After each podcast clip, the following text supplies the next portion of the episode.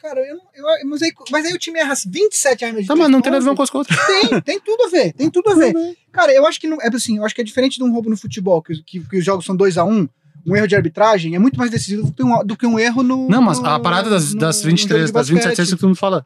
O Rockets erra muito essas seguidas. boas. Ele chuta tanta bola de 3 que tem várias sequências de 10 que ele erra 15. Cara, mas 27 é um negócio nunca Não, foi, foi tá, uma na, tá na sequência. curva. Cara, mas, É um mas se, se Guarda-pauta. os caras acertam os arremessos, não tem uma, você não vai ficar reclamando de um lance. Não, mas é que- Discute Ah, gravando. O cara perdeu por 15 pontos o jogo. Ah, mas se tivesse errado aquela, exatamente aquelas 8 cestas que ele errou, ele venceu por um Tá, mas, ponto. o meu ponto. Mas o ponto é quanto, por quanto foi a derrota? Ano passado? É. 9. Esse. Então, cara, 9 pontos é 3 cestas de 3, você errou 27. 3 de 27. É, o Ah, Big mas Shot eu- pode. eu que tá- porque das outras, É isso aí, galera. Estamos é começando o programa hoje já na discussão. Tá valendo? A coisa tá valendo, cara. Pra mim tá valendo. Tá? A, coisa, a coisa tá quente. Mas pra essa é a não- última série que a gente vai falar, viu? Pra gente não gastar aqui a pauta, tudo bem, MM aqui. No meu lado aqui, nervoso, Vavo Mantovani. Oi, boa tarde. Na minha frente também aqui, defendendo todos os pontos, Guilherme Pinheiro. Olá. E já vamos começar já. Já dá destaque aí, galera. Já dá destaque da semana. Não vai ter redes sociais. Por É, a gente- favor, a gente a faz gente precisa depois, fazer a gente faz Quem depois. parece que tá nervoso é tu, não a A gente gente. faz depois. É que vocês estão falando aqui há 10 minutos já. Já que estamos gastando pauta. Vamos, vamos lá, vai Gui, manda bala. É, bom, tá, vou começar rapidinho aqui, então, invertendo a ordem natural das coisas. É, primeira coisa, falando do Instagram do Big Shot Pod, semana passada o tênis foi. Qual que é o convers- Instagram do Big Shot Pod, Guilherme Pinheiro? Arroba Big Shot Pod. Assim Arroba como- NBA Brasil. assim como o Twitter também, arroba Big Shot Pod. É, segue a gente lá. E é, o tênis da semana passada, a gente, quem gosta de história de tênis e tal, a gente coloca toda quinta-feira um tênis. O tênis foi o Converse Weapon, que foi o tênis que ah, Larry Bird e Magic Johnson usaram, é, entre outros atletas, mas eles são os dois maiores expoentes que usaram esse tênis. E ah, então, enfim, eles cada um tinha sua versão. A do Larry Bird era inteira preta, com detalhes em branco, e a do, do, do, do Magic Johnson era majoritariamente branca, com os detalhes no roxo e dourado característico dos Lakers. É, segundo destaque, é, playoffs NBB. É, os, os jogos são bastante espaçados, né? Semana passada a gente tinha dois classificados e, e ainda estava rolando a série do Franca e a série do Pinheiros contra o Botafogo. O Franca passou, tá classificado para enfrentar o Mogi. Ah, o Pinheiros e Botafogo estão empatados em 2 a 2 O próximo jogo é amanhã, na terça-feira, hoje é segunda. É, então, no dia que você estiver escutando isso, você escutar na terça, à noite, dia 30 do- de abril, é o jogo 5 e decisivo. O jogo é aqui no ginásio do Pinheiros.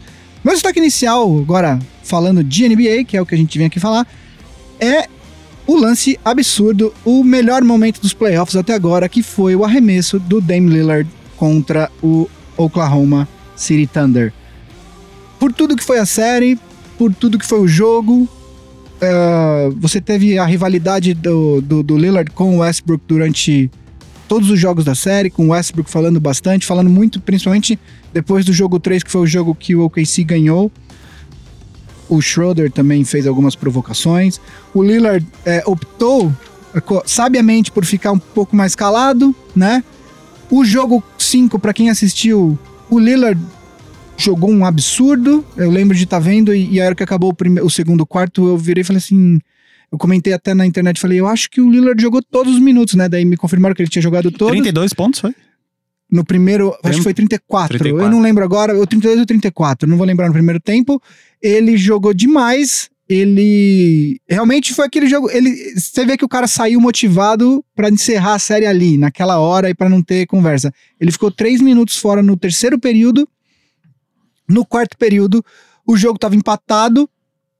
Ele traz a bola ah, e acho que todo mundo viu, né? Enfim, ele traz a bola, dá uma, uma cozinhada para passar um pouco, tirar um pouco, um- alguns segundos do relógio. O Paul George, que é o melhor defensor do OKC, fica ali só cercando, e aí ele dá um step back, meio que pro lado, e a, e a hora que o Paul George percebe que ele vai arremessar dali, ele tenta, ele, ele até conseguiu chegar ah, numa distância razoável, mas o Lillard acertou esse arremesso, 37 pés de distância. Ah, que e dá aí, isso? Um, 3 vezes 11 metros. é, quase Uhum, metade da é. quadra. Uhum. Ele. E aí ele ainda termina com um tchauzinho, né? Pra- Tchauzinho de criança, de né? criança, não é o tchau de, mão. de mão pro lado e pro outro, é pra cima e pra baixo, né? É na vertical, não na horizontal. Algumas coisas que são interessantes de observar. Tem um vídeo rolando no Twitter que é de um ângulo é, é oposto ao ângulo da transmissão, que a câmera tá no Lillard, e quando o Lillard arremessa, dá tempo dele dar. Tá em câmera lenta, dá tempo da, dele dar quatro passos atrás e você vê a reação da torcida olhando, esperando. A hora que a bola cai, é, é muito legal esse vídeo. Se vocês acho que é Eu fácil vi. de achar. Ah, outra coisa, depois do jogo, o Paul George deu uma entrevista falando que é que foi um, um bad shot, um, né, um mau arremesso eh, para o Dame Lillard.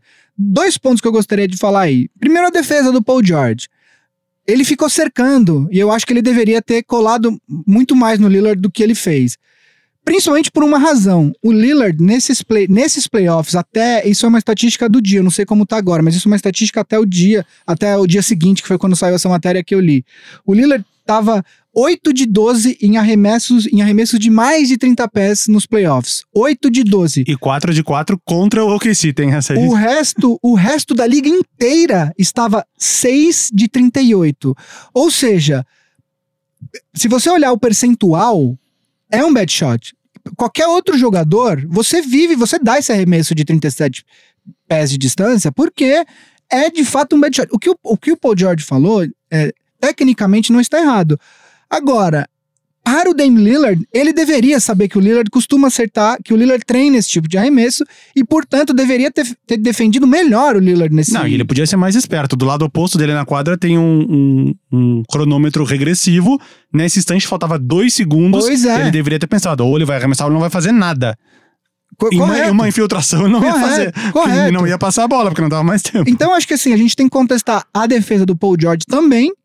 E a outra coisa é, ainda que você desconsidere tudo isso que eu acabei de falar, que seja mesmo um bad shot, e para quase todos os jogadores da NBA de fato é um bad shot, cara, falar isso logo depois do jogo, você sabe como, pega mal, sacou? Pega mal, dá parabéns pro cara e, e, e- e- vive com isso.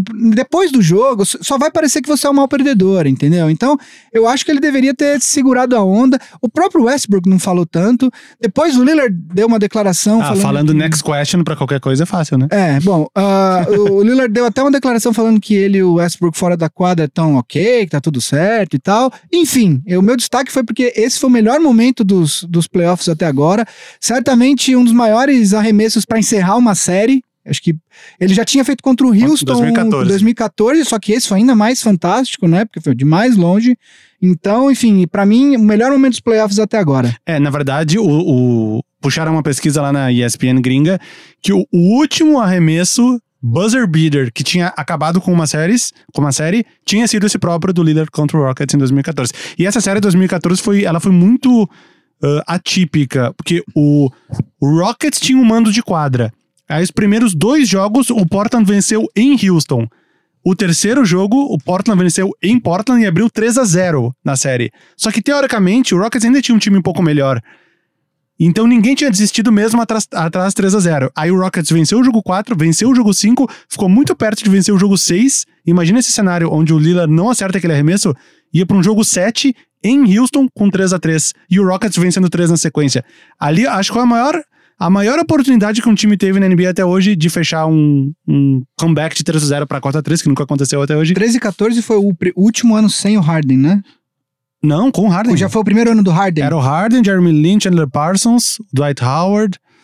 Ah, era o Dwight Howard. Dwight já? Howard, né? Foi o primeiro, se não me engano, Sim, ele jogou O 12 pri- e 13 no Lakers, É, é, foi isso. foi o primeiro isso, do foi Dwight. Howard. O Rockets Ah. foi em quarto e o, e o Lakers em quinto. E eu, eu acho curioso que eu só, voltando agora pra 2019, eu só vi essa cesta do Lillard. Eu já tinha ido dormir, eu não fui nem ver o jogo. Eu eu tô com um filho pequeno, o Gui também, então Ah, tem uma situação, fala que eu vou contar vou dizer a minha. Vai. Esses jogos que começam 10h30, 11h30, eu não tô assistindo porque não tem como. Acaba muito tarde, bebê acorda na madrugada.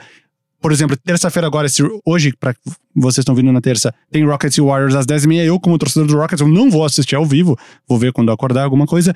Só que nesse dia, o bebê acordou às 1h30 da manhã, chorando. Aí eu falei pra minha esposa, me dá que eu vou, eu vou lá na sala fazer ele dormir de novo. E na hora que eu fui pra sala, eu falei, hum, vou ver o finalzinho do jogo entre Thunder e Blazers. A E aí eu situação. coloquei, faltando que uns. Falta, acho que foi no início do último quarto. Aquela hora que o OKC abriu bastante, né? Abriu. O OKC chegou a abrir uns 9, 10 pontos Sim, no momento. sim, e aí o... E aí eu falei, tá, agora acho que tá liquidado. E aí o Portland foi tirando tudo de novo. todo esse final eu vi, eu só vi o último lance sem volume, obviamente, porque tava o. Eu não planejei, só eu abri o celular e vi sem volume com o bebê dormindo no escuro do meu lado. E eu acabei vendo sem volume esse. esse... Eu tava com, com um dos meus filhos no colo e, a, e você não pode gritar, você não, porque a vontade que você tem é tipo sair correndo, sei lá, não, fazer quer alguma contar coisa. pra alguém. Aliás. Quase vou acordar minha esposa fala, pra contar, olha quer, o que ele fez. É, você tem, aliás, tem um. Falando só pra terminar, tem um vídeo que o próprio Blazers publicou no, no Instagram deles com as reações dos torcedores em casa. E é, é demais, tem vários. É, tá no Instagram deles, deve estar tá lá, deve ser, sei lá, uma das, uma das publicações mais recentes, para quem quiser ir ver no Instagram do, do, do Blazers. Que é os torcedores correndo, saem na rua, tem gente que sai correndo na rua, tem gente que pega o filho, pega o cachorro, tem gente vendo no bar, é bem legal o vídeo. Vavo? Minhas considerações. Bom, eu não. Eu, mais uma vez, que nem na semana passada, eu tentei procurar um assunto fora dos playoffs, né? Pra gente não, pra não gastar, entre aspas, a pauta. No caso, essa aí não gastou, porque foi da, da, semana série, passada. Da, da, série, da série da primeira rodada. Eu pensei em falar de que, infelizmente, morreu o John Havlicek, né? Uma lenda do Boston Celtics. Foi durante o jogo 6, entre Nuggets e Spurs, pra quem tava vendo. No caso, eu tava vendo, acho que a transmissão não sei qual transmissão estava, era em inglês. E aí foi anunciada a morte dele durante o jogo. E eu queria falar um pouco do John Havlicek, porque acho que dentre todos esses grandes jogadores do, que o Boston Celtics já teve, os, os mais lendários, ele talvez seja um dos menos conhecidos. As pessoas sabem que ele existe, mas talvez não saibam como foi essa carreira dele. Então, só pra, queria fazer um mini resumo para vocês entenderem o tamanho que teve o, o Havlicek no Celtics. Em 62, ele foi draftado na sétima escolha pelo Celtics. O Celtics, quando ele foi, quando ele, quando ele entrou pro time, já era tetracampeão, já vinha de quatro títulos seguidos da NBA. Nos primeiros quatro anos do Havlicek, ele foi campeão. Então ali o Boston emendou oito, oito títulos seguidos. Ele ficou em primeiro time de rookies, aí ele já pegou uns All-NBA Teams, já começou a ser um All-Star ali na, na quarta temporada dele. Em 66 67, o Boston interrompeu essa sequência de oito finais de oito títulos, perdendo nas finais do leste para os Sixers do Will Chamberlain. O Sixers fez um baita time, é considerado um dos maiores times da história. O Chamberlain, Hal Greer, enfim. O Chamberlain na, fa na fase altruísta dele, né? Muitas assistências, já não era mais tão pontuador. Na sequência, o Havlicek ganhou mais dois títulos, 68 e 69. Então, até, até esse momento, ele tinha seis títulos em sete temporadas. Aí o Bill Russell aposentou, o time já não tinha mais aqueles. O Bob Cousy já tinha parado, o Tom Hyson parou, Casey Jones parou, Sam Jones parou e começou uma reconstrução do Celtics sem essas grandes lendas. E o Havlicek era o principal jogador do time. Então, no primeiro ano depois, ali, 69, 70, o time ficou até de fora dos playoffs, nessa reformulação. No segundo ano, fora dos playoffs. Aí veio o Dave Cowens pro time, que foi uma, uma escolha no draft, que foi Rookie of the Year. O time foi crescendo. 74, chegaram à final novamente, ganharam, foram campeões. E o Havlicek foi MVP das finais. E 75 não foi um ano muito bom, 76 foram campeões de novo. Ou seja, o Havlicek no final, ele ganhou os primeiros quatro títulos, depois mais dois e depois mais esses dois com um time diferente. Foram oito títulos em oito finais. 100% de aproveitamento. Muitos falam de Michael Jordan e Scottie Pippen, que tem 6 de 6. Robert Horry, que tem 7 de 7. O John Havlicek tem 8 de 8, 100%. E se for ver num âmbito geral de Boston Celtics, com 26.395 pontos, ele é o maior cestinha da história dos Boston, do Boston Celtics. Mais que o Bill Russell. Mas, não, o Bill Russell ele tá bem pra baixo dali, se não me engano, é o sétimo ou oitavo. É, por exemplo, Larry Bird, que talvez seria um Larry cara Bird. em potencial, ele, ele teve uma carreira mais curta, né? Por causa do, do problema nas costas. costas. O Paul Pierce é o segundo, que teve uma carreira longa de quase 20 anos, mas ali no finalzinho ele saiu do Celtics, então talvez tivesse ficado, ele teria e passado. E ele também teve aquele, ele pegou um período que era só ele, né? Exatamente. Ele, porque depois a gente lembra muito do período com Kevin Garnett e Ray Allen, mas ele pegou um período durante muito tempo que ele era o principal Exatamente. jogador, então ele tinha carta branca para pontuar à vontade. Assim como Kobe nos Lakers ali no, entre, no período entre títulos, e assim como James Harden hoje, podemos falar isso? Ah, mas eu Mais acho ou que menos. eu acho que quando você tem um cara que é top 5 da liga no seu time, independentemente Seria, do time, seria o Devin Booker hoje, é, todos dizer. assim. eles, todos eles têm carta branca pra arremessar. É que o problema é que muitos desses pontos, e aí a gente citou alguns casos, por exemplo, o próprio Paul Pierce, o próprio Kobe Bryant, é, pegou, pegaram alguns períodos do time em que o time era fraco, e aí eles realmente precisavam fazer isso, né? É, a maior pontuação do Jordan lá, aqueles 37.1 por jogo, 87, 88, 86, 87, foi quando o time de Chicago era um time muito abaixo do time que venceu os títulos, que aí o Jordan já não fazia. 37 pontos por jogo é uma média muito difícil de manter. Enfim, Havlicek se apresentou aos 30, e- 38 anos e um dia de vida, um dia depois do aniversário de 38 anos. Ele foi um All-Star nas últimas 13 temporadas ininterruptamente, ele nunca teve uma grande lesão. Ele era o líder em jogos da história da NBA quando ele se aposentou, 1.270 jogos, já ultrapassado, agora ele acho que ele tá em vigésimo alguma coisa no ranking. Enfim, só queria falar do Havlicek, ele acabou, foi anunciado que ele já estava alguns anos Ele já lutando- tava doente, ele já lutando tava contra o doente mal de tempo. Parkinson. É, é. e infelizmente acabou falecendo aos 79 anos de idade, mas acho que vale dar uma. Um, ele é um cara meio. de- dessas lendas do Celtics, ele é um cara talvez um pouco menos conhecido. Até poucas pessoas sabem que ele é o líder em pontos da história do Celtics. Acho que valia fazer esse parênteses em homenagem a ele. O apelido dele era Rondo, né? Rondo com, Com H, H, do com H. filme. Era um filme de, de, de Velho Oeste da década de 50. Esse era o apelido dele. Não era Rondo de Rajon Rondo, era Rondo. E, esse- e hoje eu também tenho um destaque Olha. que é saiu uma lista das camisas mais vendidas na temporada e trouxe isso aqui por causa de Guilherme, porque pela porque O Lakers ganhou alguma o, coisa. o Lakers ganhou alguma coisa nessa, nessa temporada. Então o LeBron e o Lakers estão na lista, estão no primeiro da lista. é, do All NBA, to- em todos os times, é os times que. É, o jogador e o time que mais vendeu camiseta. Camisa, né? Esse, essa temporada. Depois é o Curry. Aí é Curry, Yannis, Kyle Irving e Embiid. Então, os Hum. top 5 de quem vendeu mais, mais camisa. Engraçado o Duran tá aí, né? É, então, eu acho que ele tá no top 10. É, Mas eu eles dão imaginaria que 15, ele mas. estivesse no top 5, assim. É, a- Mas é, é, rola que nem a votação pra MVP, acaba dividindo os votos entre ele e o Curry, acaba dividindo as vendas de camisetas. Como o Curry é um Verdade, cara muito mais verdade. simpático, entre aspas, não pro- de um modo geral na NBA, não pros torcedores dos Warriors, talvez eles gostam mais do Durant, não sei, alguns. Não, não, não. Os torcedores do Warriors, é, isso inclusive é um não, dos problemas. alguns torcedores. Não, alguns sim, mas o meu ponto é, é algum, isso inclusive é uma das questões que dizem pode ser um dos fatores que leva o Durant pra, pra sair do, do Warriors, que é se o time perde, a culpa é dele, e se o time ganha, todo mundo olha pro Curry. Embora nesses playoffs, a gente vai falar disso, tenha sido. Tá claro quem que tá Embora teria sido né? muito ingênuo ele não saber que isso iria acontecer quando ele fosse pra lá Ah, também. sim, sem dúvida, porque ele tá entrando num time pronto, Bom, né? Não, eu, eu ia falar, relacionado a isso, uma curiosidade. Alguns meses atrás eu fui jogar um desses quiz online que tinha que dizer as 10 camisetas mais vendidas dos últimos 10 anos, acho que era, sei lá. E tinha um tempo razoável pra preencher, eu fui lá, fui pensando, pensando, preenchendo tudo. Ah, fui preenchendo quase todas as listas. Faltou um lugar, que era o segundo mais vendido de 2012 ou 2013, sei lá. E eu, caramba, o segundo mais vendido não tem. Quem é esse jogador? Aí, cara, comecei a chutar, chutar, chutar, chutar, chutar. Depois, sei lá, 20 minutos acabou o tempo. Era o Jeremy Lin. Eu tinha esquecido completamente. Linsanity. Linsanity. Ele foi o segundo mais vendido no ano da Linsanity. O Jer- Jeremy Lin, pra quem é, não tá familiariz- familia- familiarizado com a Insanity, foi um período, ele apareceu no New York Uhum. Knicks e, e ele e foi um período que ele tava jogando, assim, do nada ele aparece e começa a fazer pontos e pontos e pontos e o Knicks começa a ganhar e aí esse, esse período ficou conhecido como Linsanity. Hoje ele joga no. Está jogando os playoffs, tá no Toronto Raptors.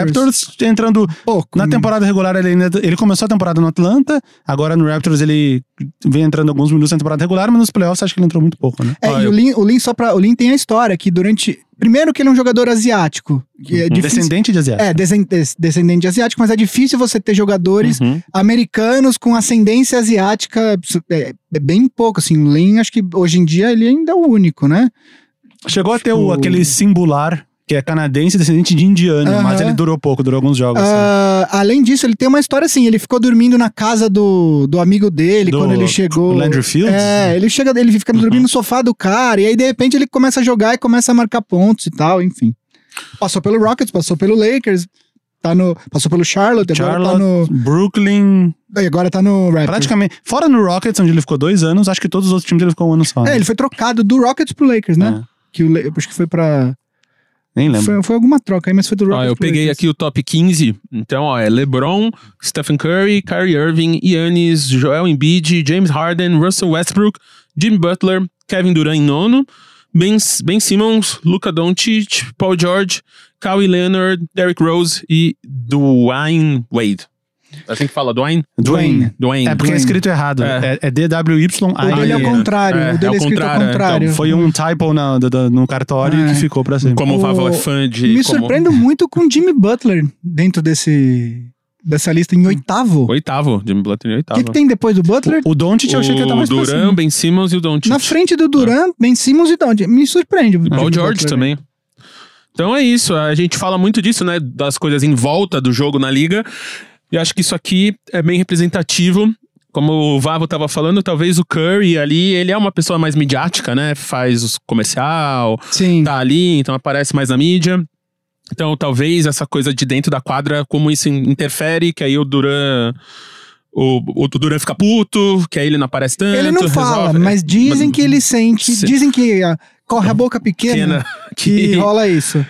Então é isso. Se você comprou alguma camisa aí, essa, essa temporada 18-19, fala pra nós no arroba BigShotPod em qualquer rede social ou no nosso site bigshotpod.com.br ou manda um e-mail pra bigshotpod.ampere.audio.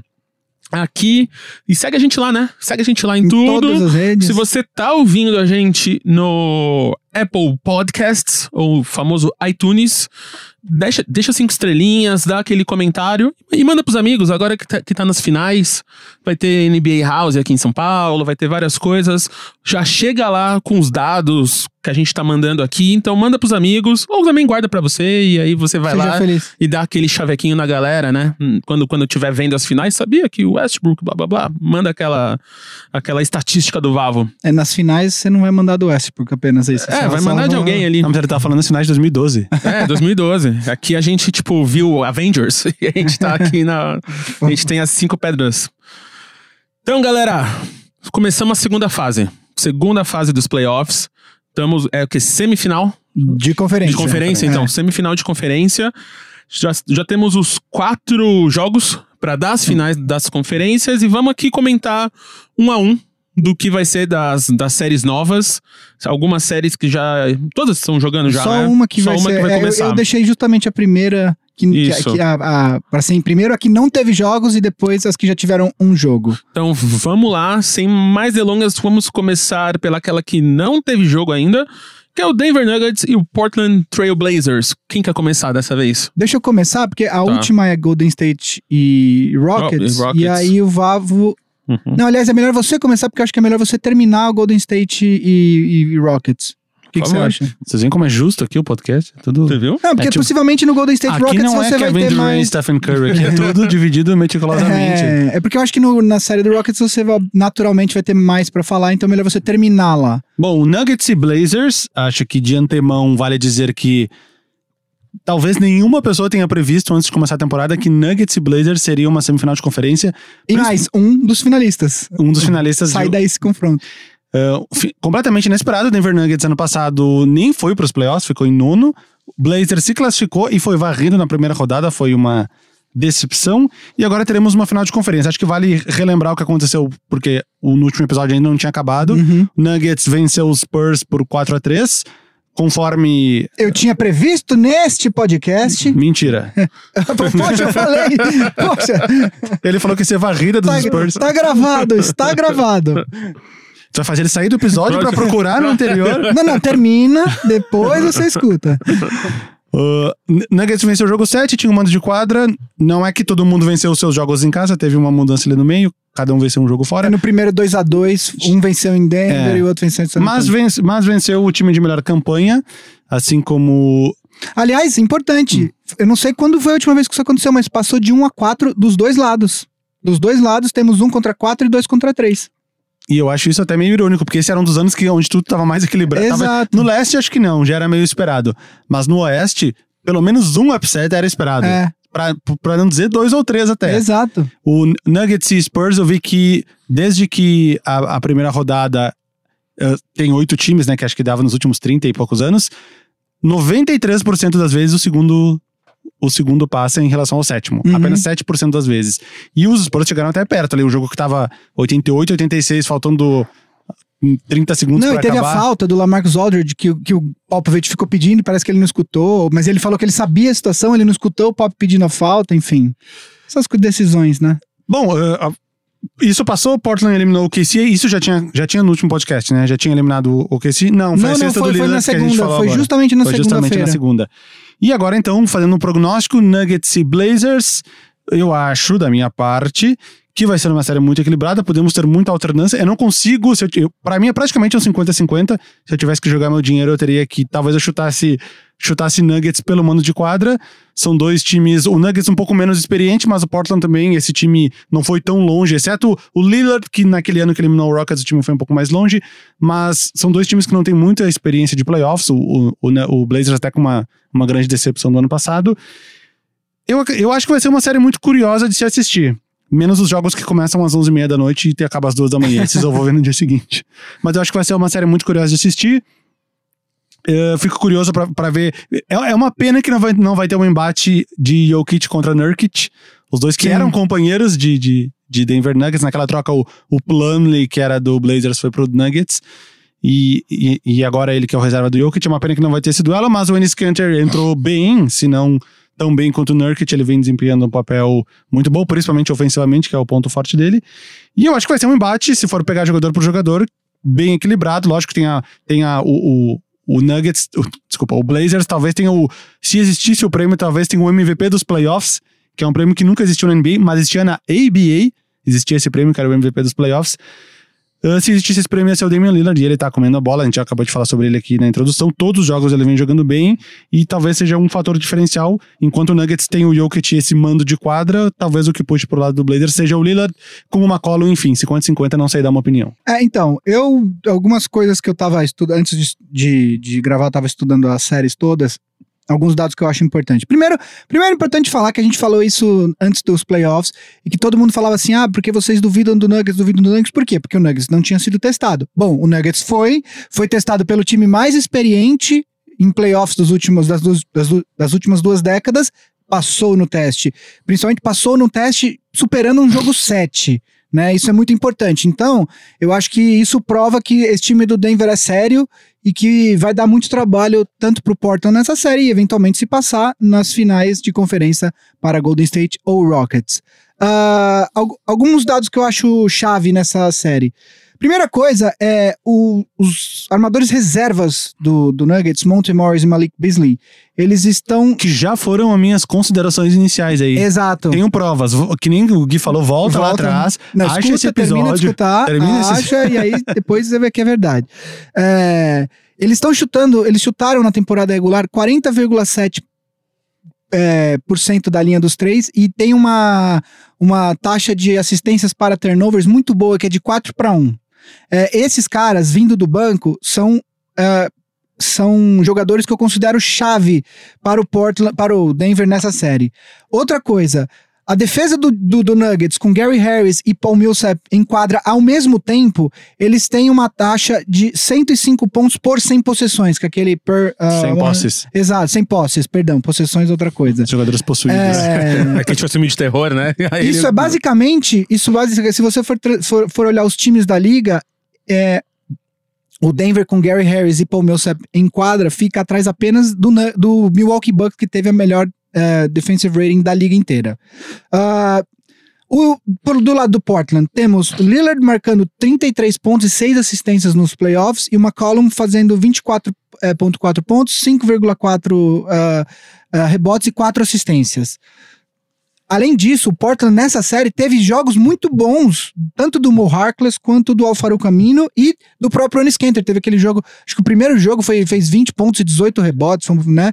Ele se machucou, ele passou o quinto jogo inteiro ou com a mão na coxa, e no final do jogo ele machucou o ombro e, e isso talvez limite um pouco a participação dele, o que é uma notícia.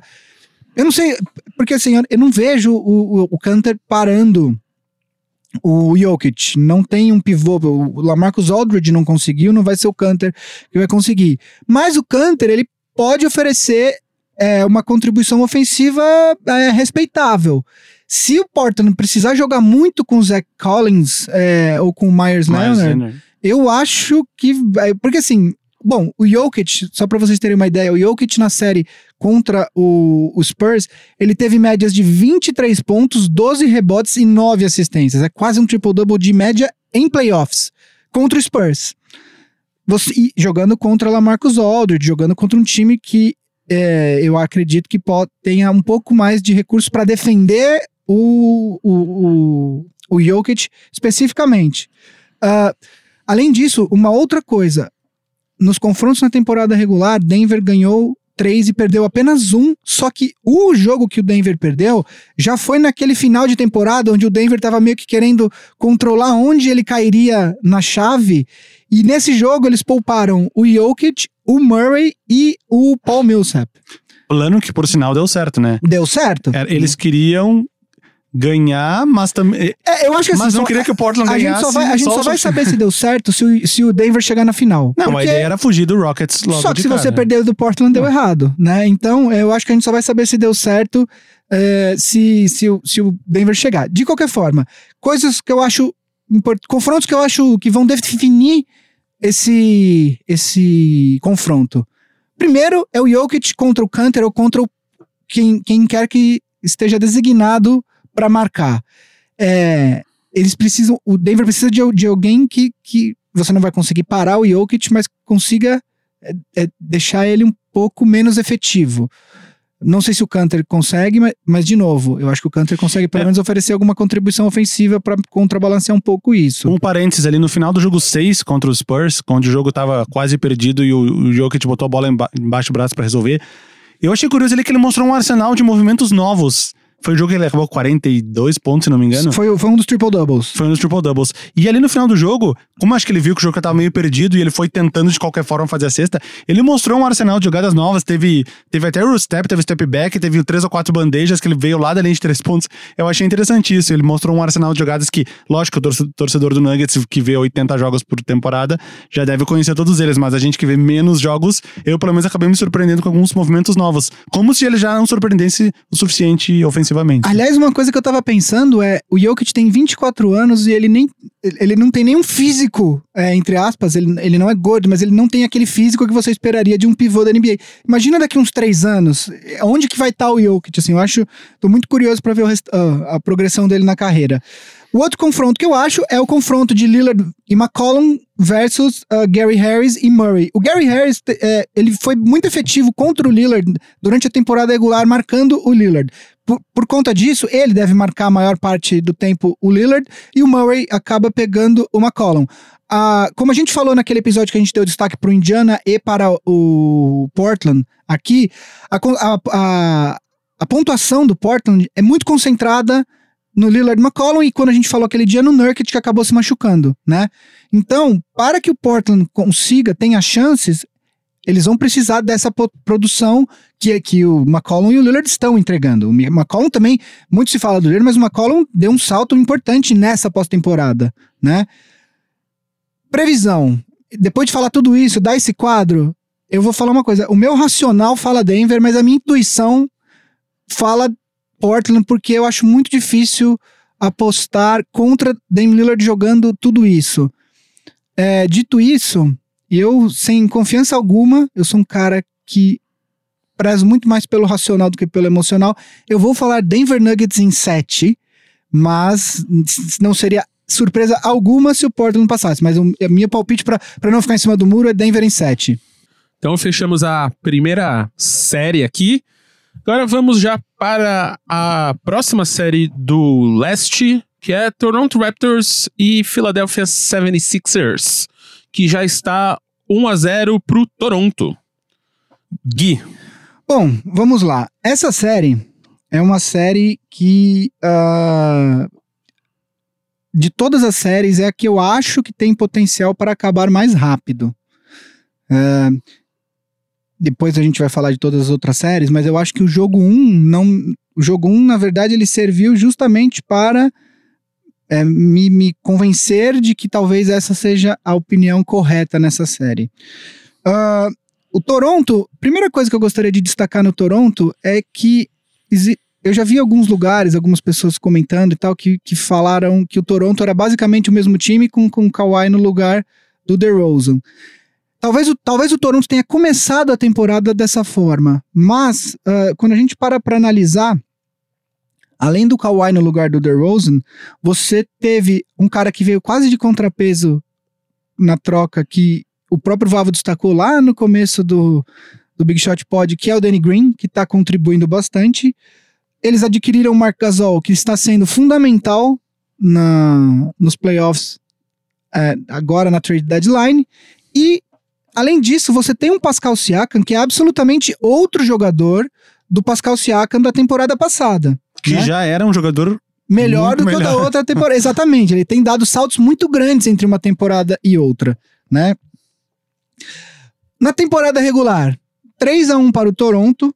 Ah, a única vitória dos Sixers foi quando o, o Kawhi justamente foi poupado. Uma outra coisa que é importante falar é que todos os jogos do entre Portland, entre Portland, entre Toronto e Filadélfia foram realizados antes da trade deadline. Então, essas versões dos dois times, Toronto com Marc Gasol e os Sixers com Tobias Harris, não se enfrentaram ainda, né? Ah, Kawhi Leonard foi poupado no, último, no único jogo que os Sixers venceu, mas ele teve médias de mais de 30 pontos e quase 8 rebotes contra os Sixers na temporada regular. O Embiid, por outro lado, ele teve médias de 26 pontos e quase 12 rebotes, e, e o Simmons teve 16 pontos, 9 rebotes e quase 9 assistências contra o Toronto também na temporada meio que regular. as médias deles normais, nada muito extraordinário. Exato, mas são médias ainda assim. Você tá falando de quase um triple-double de média, como é característico do, do Simmons, né? Ele é um cara que consegue muitos pontos, muitas assistências, muitos rebotes.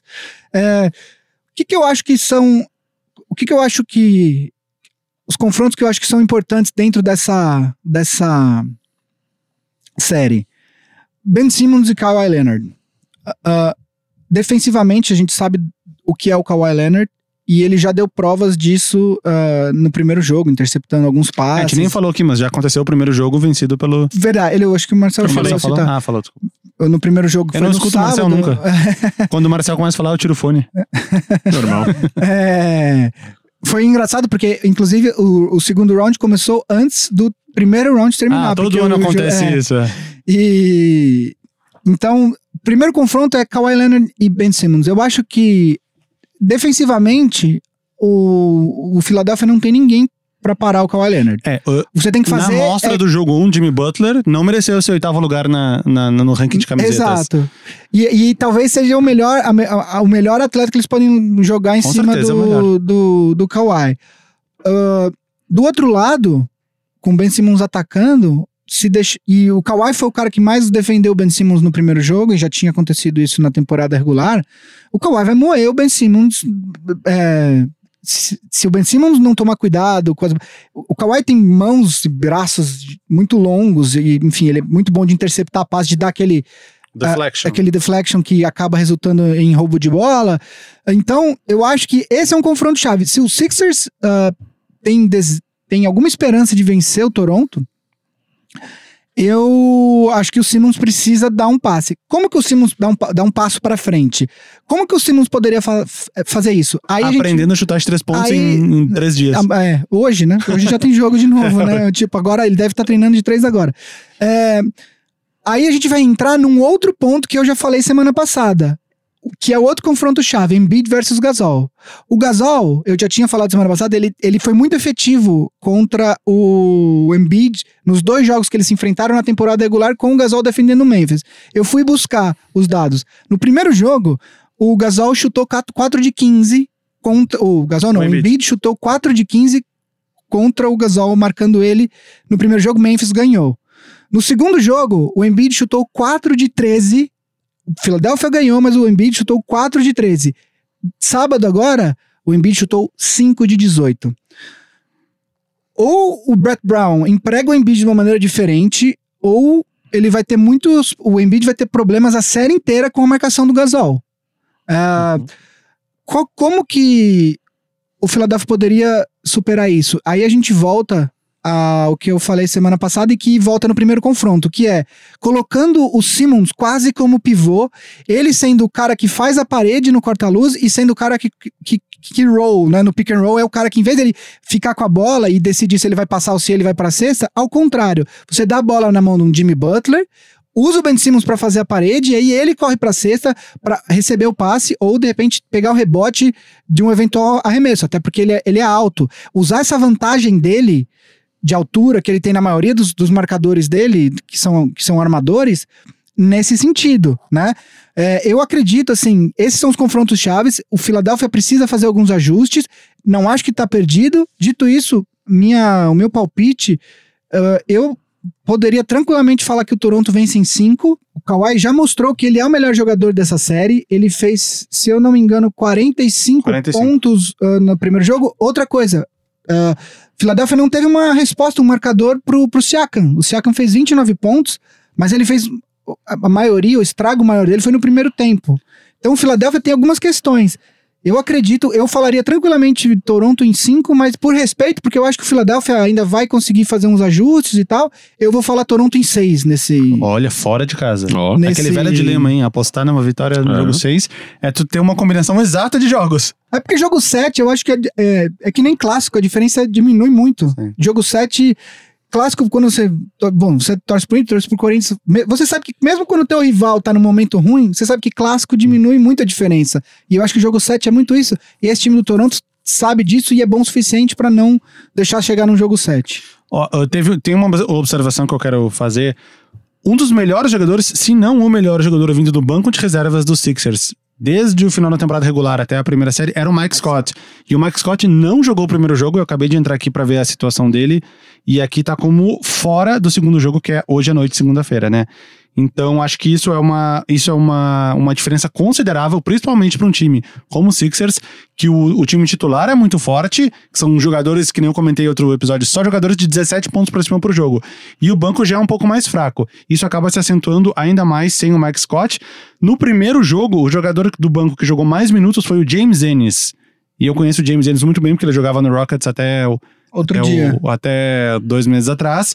É, Ele é um cara que pode contribuir, mas ele tecnicamente não é o melhor dos jogadores. Ele até no primeiro jogo aquele 11 pontos, 4 de 5, 1 de 2 de 3 pontos, mas um plus minus de menos 18, ou seja, não sei se foi o pior, não. Tobias Harris e o Jimmy Butler ainda foram pior com menos 23. Mas o James Ennis, se tu tá num cenário onde tem o melhor jogador do banco, não que o Max Scott seja um Jamal Crawford no Lou Williams vindo do banco. Jamal Crawford eu peguei um exemplo de alguns anos atrás, não um exemplo atual. Uh, se o teu melhor jogador vindo do banco é o James Ennis, o segundo que mais veio do banco foi o Jonah Bolden, que é um, é um meio pivô. O terceiro foi o Fu- Furkan mas se teu banco é baseado nesses três jogadores, talvez esteja com, com problemas, porque o Toronto é um time que vem bem mais forte do banco. Fred Van Vliet, o Serge Ibaka, que era titular até um pouco tempo atrás, o Norman Powell, que há duas temporadas atrás foi titular a temporada inteira, e tem o Jordan Mix, que já tem um, um- Eu tinha até esquecido que ele tava no Raptors, ele entrou no último jogo agora, eu vi. Aliás, teve um- um- uma enterrada do Embiid que o, o Embiid dá um drible e vem, vem que nem um tanque em direção à a, a, cesta. E o Jory Mix, ele pula e passa na frente. E na hora eu tuitei, falei, você queria cumprimentar a coragem do Jory Mix, que viu o Embiid vindo daquela velocidade e ainda assim achou, teve a coragem de passar na frente, sabe? Jordan Mix era um cara que até parecia, jogou no Lakers, deve ter visto Jogou- ele jogar algumas Lakers. vezes. Infelizmente, porque na época que ele jogava, o time do O Lakers time era era muito bom. O que fazia ele parecer melhor do que ele realmente Exato. é. Fora, numa emergência, fora o Van Vliet, que já é um armador bom, tem o nosso querido, já citado Jeremy Lin, que tem uma Sim. certa experiência no que ele pode ajudar. Então, acho que nessa questão. E fora os cinco titulares que também são muito bons do Raptors, acho que ficaram ainda melhor com a chegada do Mark Gasol e com a evolução do Siakam, que talvez, talvez ali, se fosse o Ibaka e Gasol, talvez não tivesse essa, essa mobilidade tanta quando tem o Siakam, que parece um, um coelho pra mim. Eu vejo ele pulando de um lado pro outro, tá na frente, tá no ataque, tá marcando cesta de longe, de perto. E realmente, tu falou, é um cara, é um cara que tá numa evolução absurda, deve ganhar, pode ganhar o prêmio de Most Improved Player, eu acredito que vai ganhar. Vai ganhar. A gente chegou a fazer umas previsões do De'Aaron A Fox gente fez ali. muito cedo. Essas previsões a gente devia ter esperado mais pra fazer. A gente não, a gente não previu nem o Williams para sexto homem, Exato. né? Sendo que tudo indica que ele vai ganhar.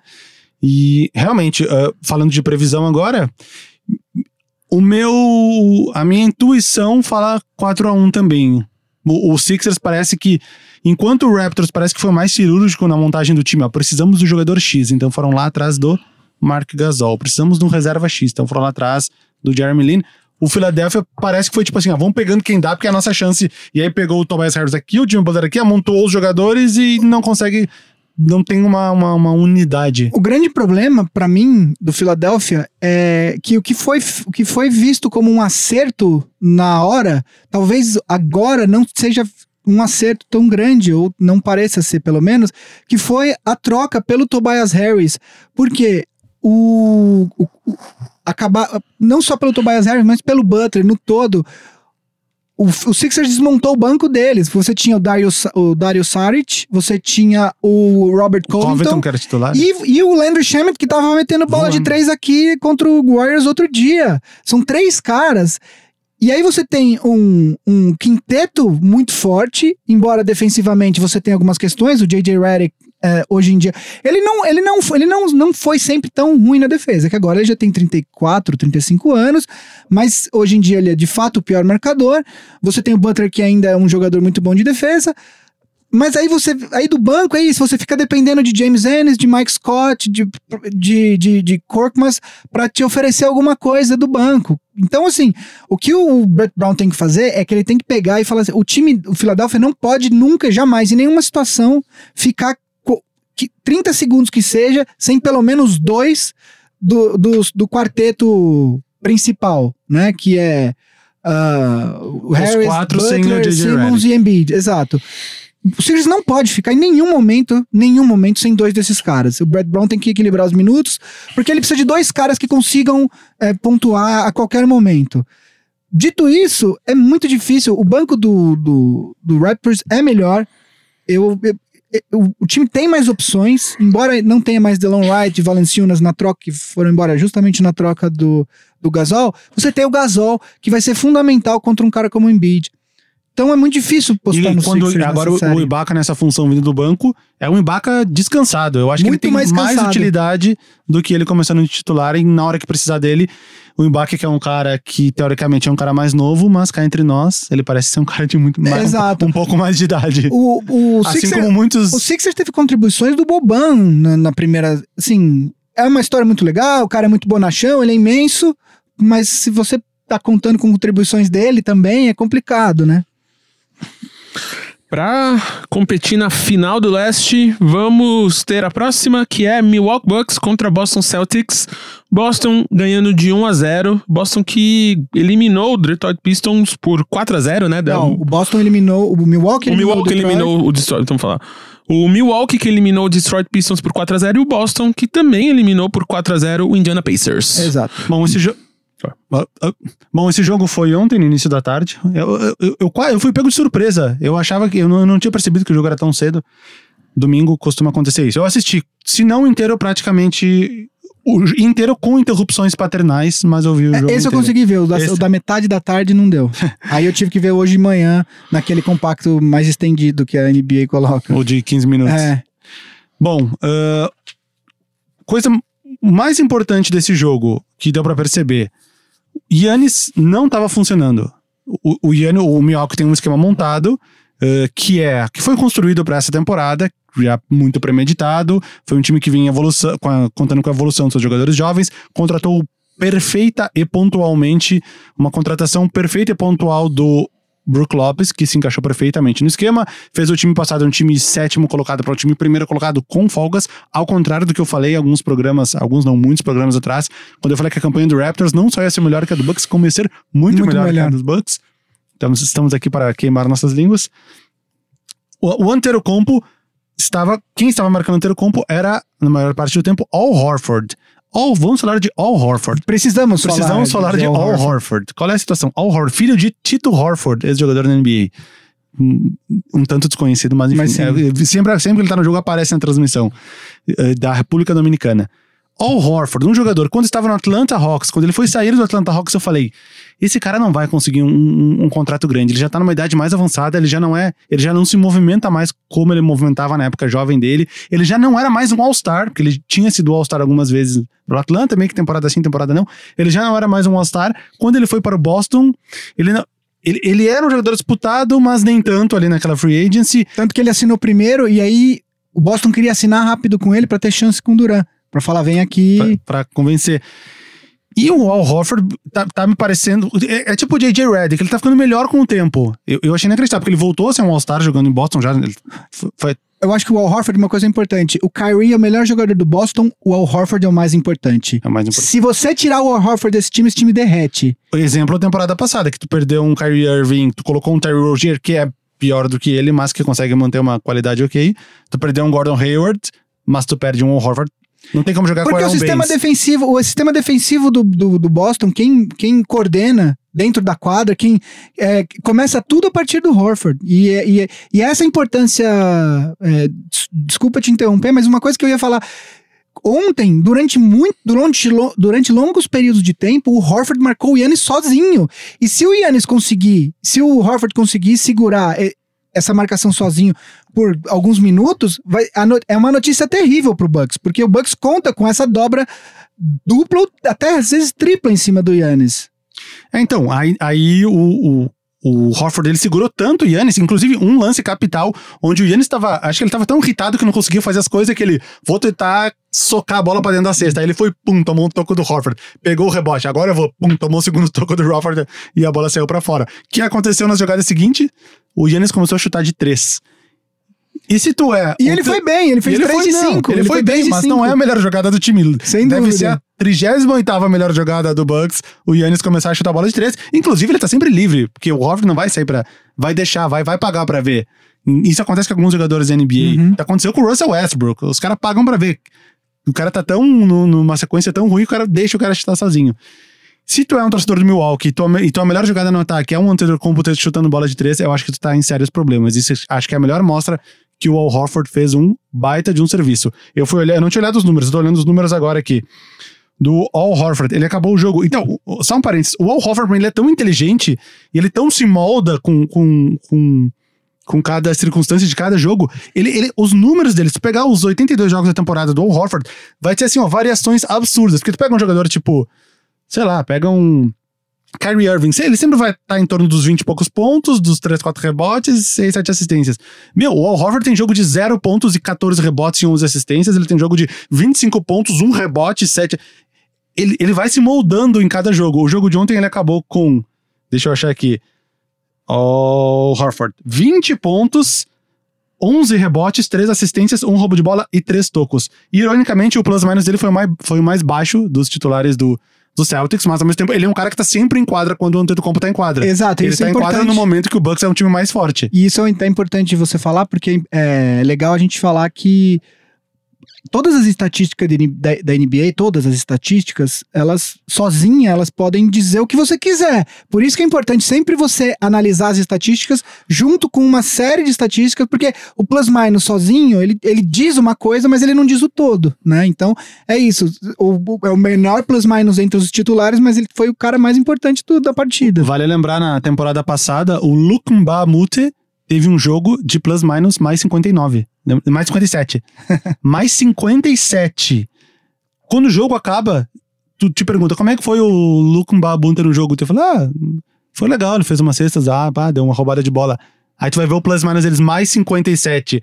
Aí tu vai interpretar o que aconteceu. Pô, ele era a segunda unidade. Ele foi no momento que o adversário tava com uma segunda unidade fraca. Foram dois períodos de 15 minutos que ele ficou em quadra pra, pra criar esse plus-minus. Enfim, tem todas umas circunstâncias por trás da O estatística. plus-minus, eu acho que ele é muito mais. é, inclusive, ele é muito mais efetivo quando você faz plus-minus de alguns lineups. Você pegar du- duplas ou trios de jogadores e ver o plus-minus daqueles caras juntos. Eu acho que ele, ele conta um pouco mais. Só, só um, acho que vale um mini parênteses. O plus-minus é o, a pontuação do time no momento que o jogador estava na quadra. Acho que vale explicar Exato. isso. Um plus-minus de 10 é que nos instantes que o jogador X estava dentro da quadra, o time venceu por 10 pontos, independente do que aconteceu nos outros instantes do jogo. Bom, eu. ah, eu acho. Eu vou começar só dando algumas informações. Na temporada regular, o Milwaukee ah, ganhou por 2 a 1 os confrontos diretos. Ah, o Bucks foi o único time que venceu 60 jogos nessa temporada. Teve uma coisa muito legal do Budenholzer, e isso é importante a gente falar também do Budenholzer. O ano Técnico do passado- Bucks. É, técnico do Bucks, favorito ao prêmio de melhor técnico dessa temporada. Ele teve. O Bucks ano passado foi o 25 time em número de arremessos de três pontos.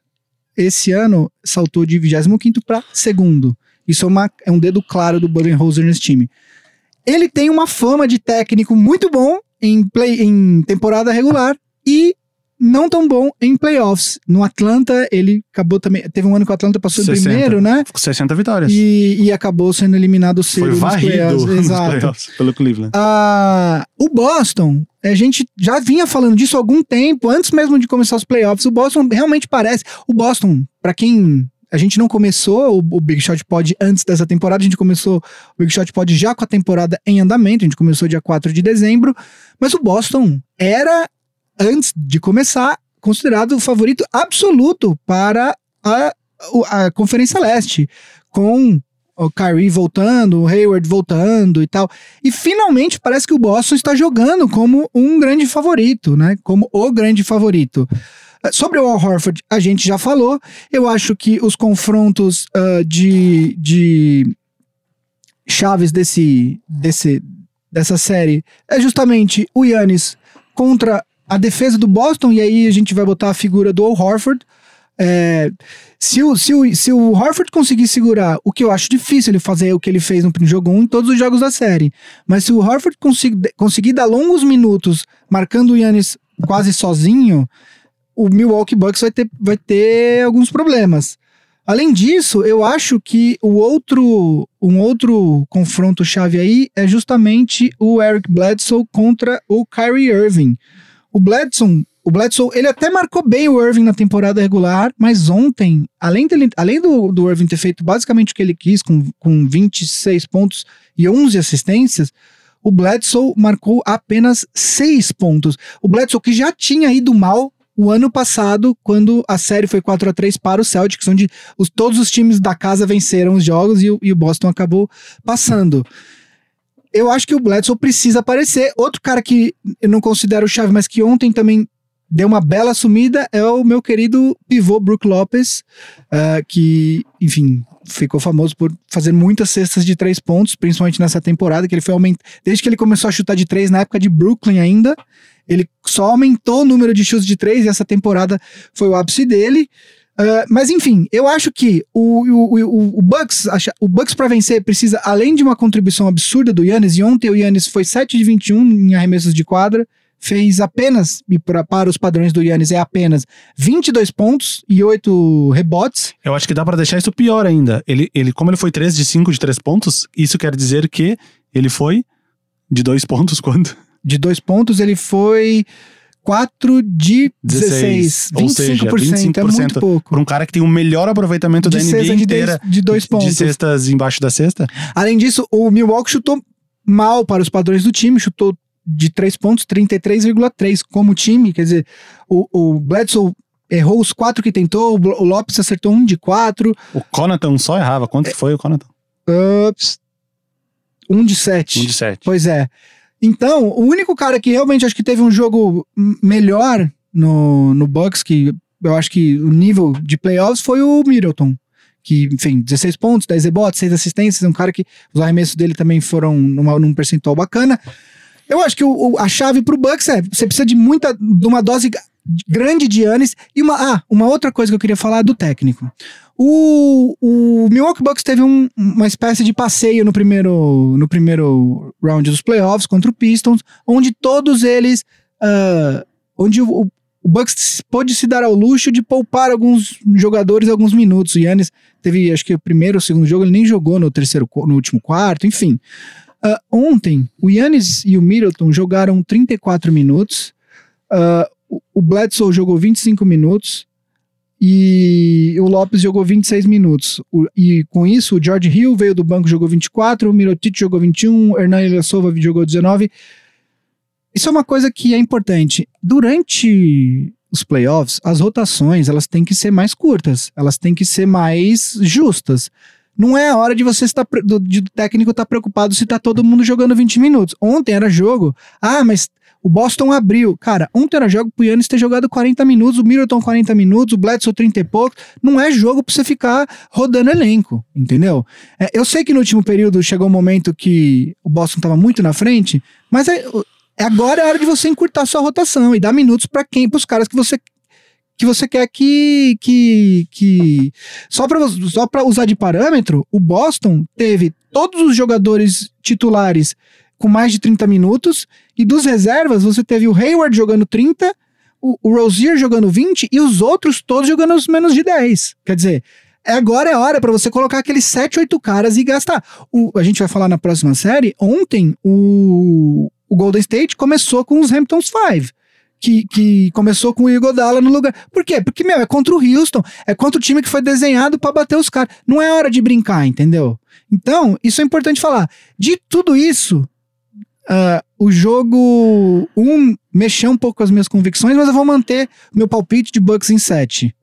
Hum, fora de casa. Não, em casa. Em casa. Não, vai vencer uma fora de casa. Eu acho que duas. Então, eu que comecei, mas agora duas, duas coisas pra finalizar.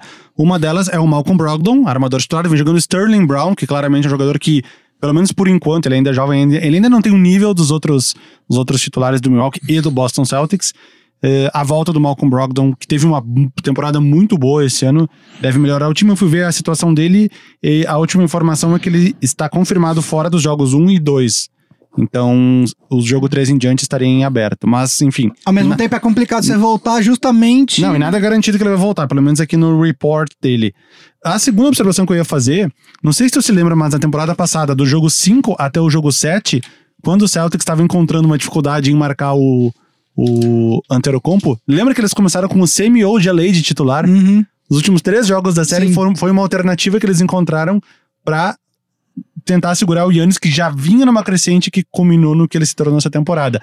E ontem eu fui olhar aqui, eles só usaram oito minutos o, o Ojeley em quadra. Então, mesmo que E o Horford... possivelmente deve ter sido em garbage time no final ali. É, e vou ser sincero, acho que foi no meu momento paternal, que eu não lembro de ver o, o Ojeley em quadra. Ah, se tiver ainda algum problema com o Horford na frente, lembra que tem essa opção que no ano passado deu certo de certa forma. Teve um jogo aqui de 31 minutos que o Ojeley ficou em quadra na, na, nos playoffs da temporada passada. Então, Boston ainda tem esta carta na manga, se é que a gente pode dizer assim, né? Que o Ojeley, é, ele é um cara que não é tão alto pra posição dele, mas ele é um cara parrudo, né? Então, na hora do Yannis trombar, vai ter um cara mais, mais forte ali pra segurar ele. E seu, seu palpite? Ai, meu palpite? É, originalmente eu achei que o Milwaukee ia, ia fechar até mais fácil. Agora. Ah, eu vou continuar, com- vou ficar com o mesmo palpite que tu. Quatro, eh, Bucks em sete 7. jogos, 4 a 3 Então aqui agora pra fechar o Oeste, Golden State Warriors e Houston Rockets, que o Vavo aqui o coraçãozinho do Vavo batendo forte com o Golden State já ganhando por 1 a 0 e o Golden State que eliminou o Clippers por 4 a 2. To- Todo mundo achou que ia ser mais fácil, né? Uhum. Do que foi. E o Houston que mandou pra casa o Utah Jazz por 4 a 1. Por favor, Guilherme. Bom, vamos lá. É, eu deixei pro final, porque eu acredito que, embora tenhamos outras séries muito interessantes e igualmente disputadas, acredito que para muita gente essa é a série mais esperada por envolver o time que quase é, acabou com a dinastia do Warriors na temporada passada. É, vocês viram justamente quando o Marcel começou o programa hoje, eu e o Valvo estávamos discutindo questões de arbitragem, justamente de Tava animado aqui. Tava animado. De Warriors e, e Rockets. Então, ah, vamos começar. Vamos começar pelo Rockets. Eu acho que é algo que a gente já tratou aqui no Big Shot Pod número 16, porque eu lembro que era o Big Shot Pod Gustavo Forlani aqui, sobre as questões do Warriors. Parece que tem alguma coisa que tá levemente fora de prumo para esse time. Pode ser um pouco de desgaste pelo tempo, quer dizer, eles estão há quatro temporadas seguidas chegando nas finais, essa seria a quinta. Tem uma questão de desgaste físico, tem uma questão de desgaste mental, porque eu acho que se você trabalha, convive quase diariamente com as mesmas pessoas e o núcleo do time do Warriors é o mesmo há cinco, seis até antes, né? Da, da primeira e das finais, é natural que existam desgastes, que existam preferências de algumas pessoas por outras. Nesse meio tempo, você acrescenta uma outra pessoa que tem uma personalidade forte também, que é uma pessoa que, a que- ao que tudo indica pelas, pela, pela imprensa, não é uma pessoa fácil de ser agradada, que é o, que é o Duran. Então, aparentemente, existe alguma coisa que, de diferente nesse time, né? É, do outro lado, você tem o Rockets que, apesar do, de ter rateado um pouco no começo da temporada, da mesma forma que o Boston, ah, como a gente falou na série anterior, também aparentemente está atingindo o seu melhor nível, ou vem, ating, vem chegando próximo do seu melhor nível né, nesse, nessa última, nesses últimos dois meses de, de, de temporada. Ah, algumas estatísticas. O, o Houston ganhou três jogos do, do, Warriors na temporada regular. Teve até um- uma vez que o Vavo falou que o, o Houston tinha varrido e aí ele tinha Eu tinha visto. eu repliquei depois- notícias da mídia que o Rockets tinha varrido os Warriors sem perceber que teria um quarto jogo E depois, você veio falar justamente desse quarto jogo que acabou sendo Warriors vencido venceu. Pelo o Warriors.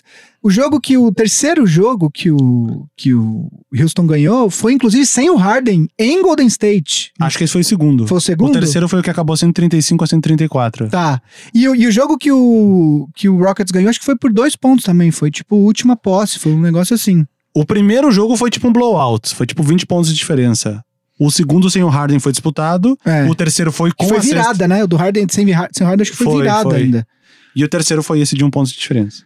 E, e aí, uma outra coisa que eu acho interessante, desde o começo da temporada passada, é, desde o começo da temporada passada, desde o começo da temporada passada, em jogos que o Chris Paul e o James Harden joga, os dois, ah, o Houston está com sete vitórias e quatro derrotas para o Warriors, em jogos em que os dois jogam. Isso é uma coisa importante para se destacar.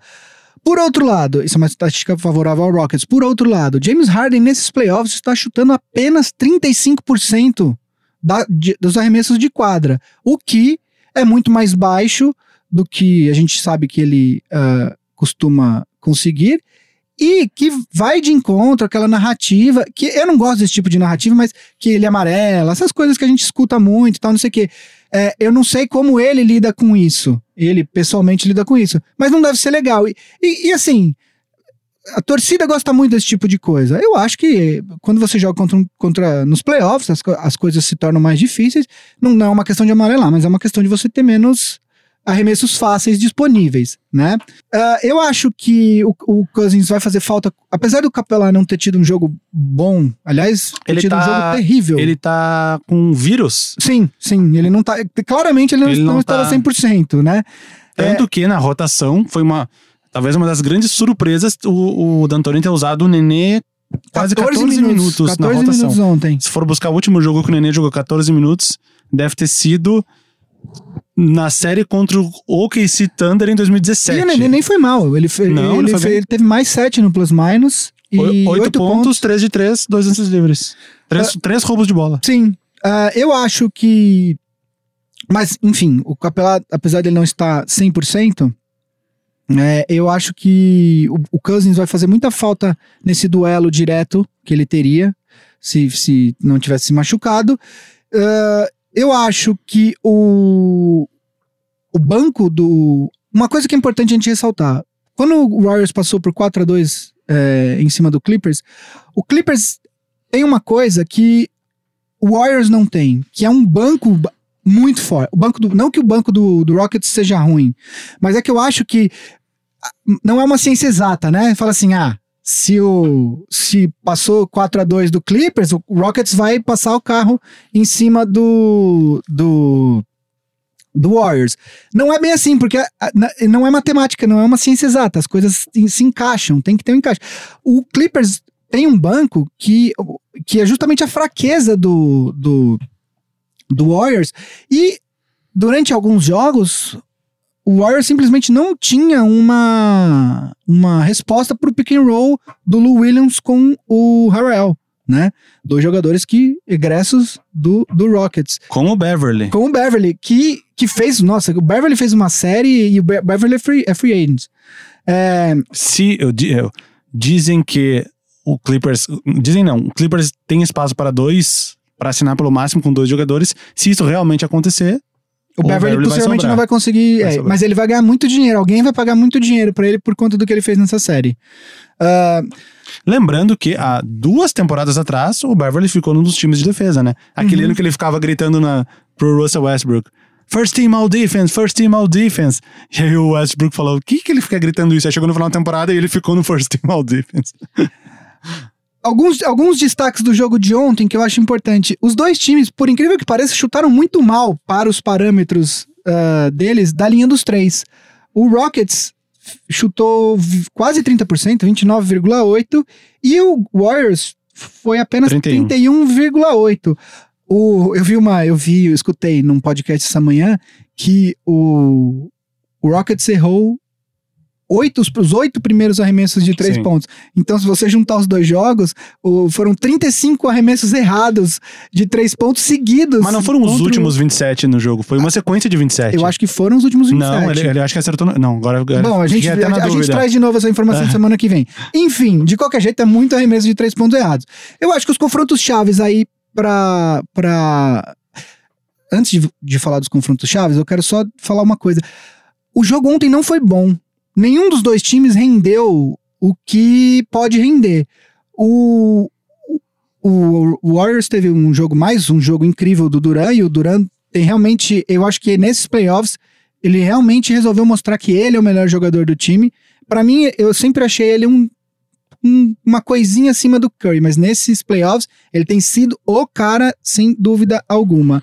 Teve um bom jogo do Draymond Green, que fez quase um triple-double, mas não teve bons jogos, não teve, não teve bons não, mas não teve os jogos que costuma ter da, do Curry e do Clay Thompson, que os dois, inclusive, esta- estavam eh, questionables antes do, do, do jogo, Sim. né?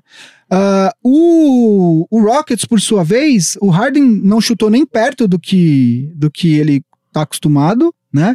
O Chris Paul eu achei bem, mas o, o Capela não rendeu. O, o PJ Tucker não fez nenhum ponto no jogo. Mas teve o maior plus minus. Mas teve maior plus minus do time, é, é, é, de novo uma situação dessas. O Eric Gordon, pra mim, inclusive foi o melhor jogador do Rockets nesse jogo, foi o Eric Gordon.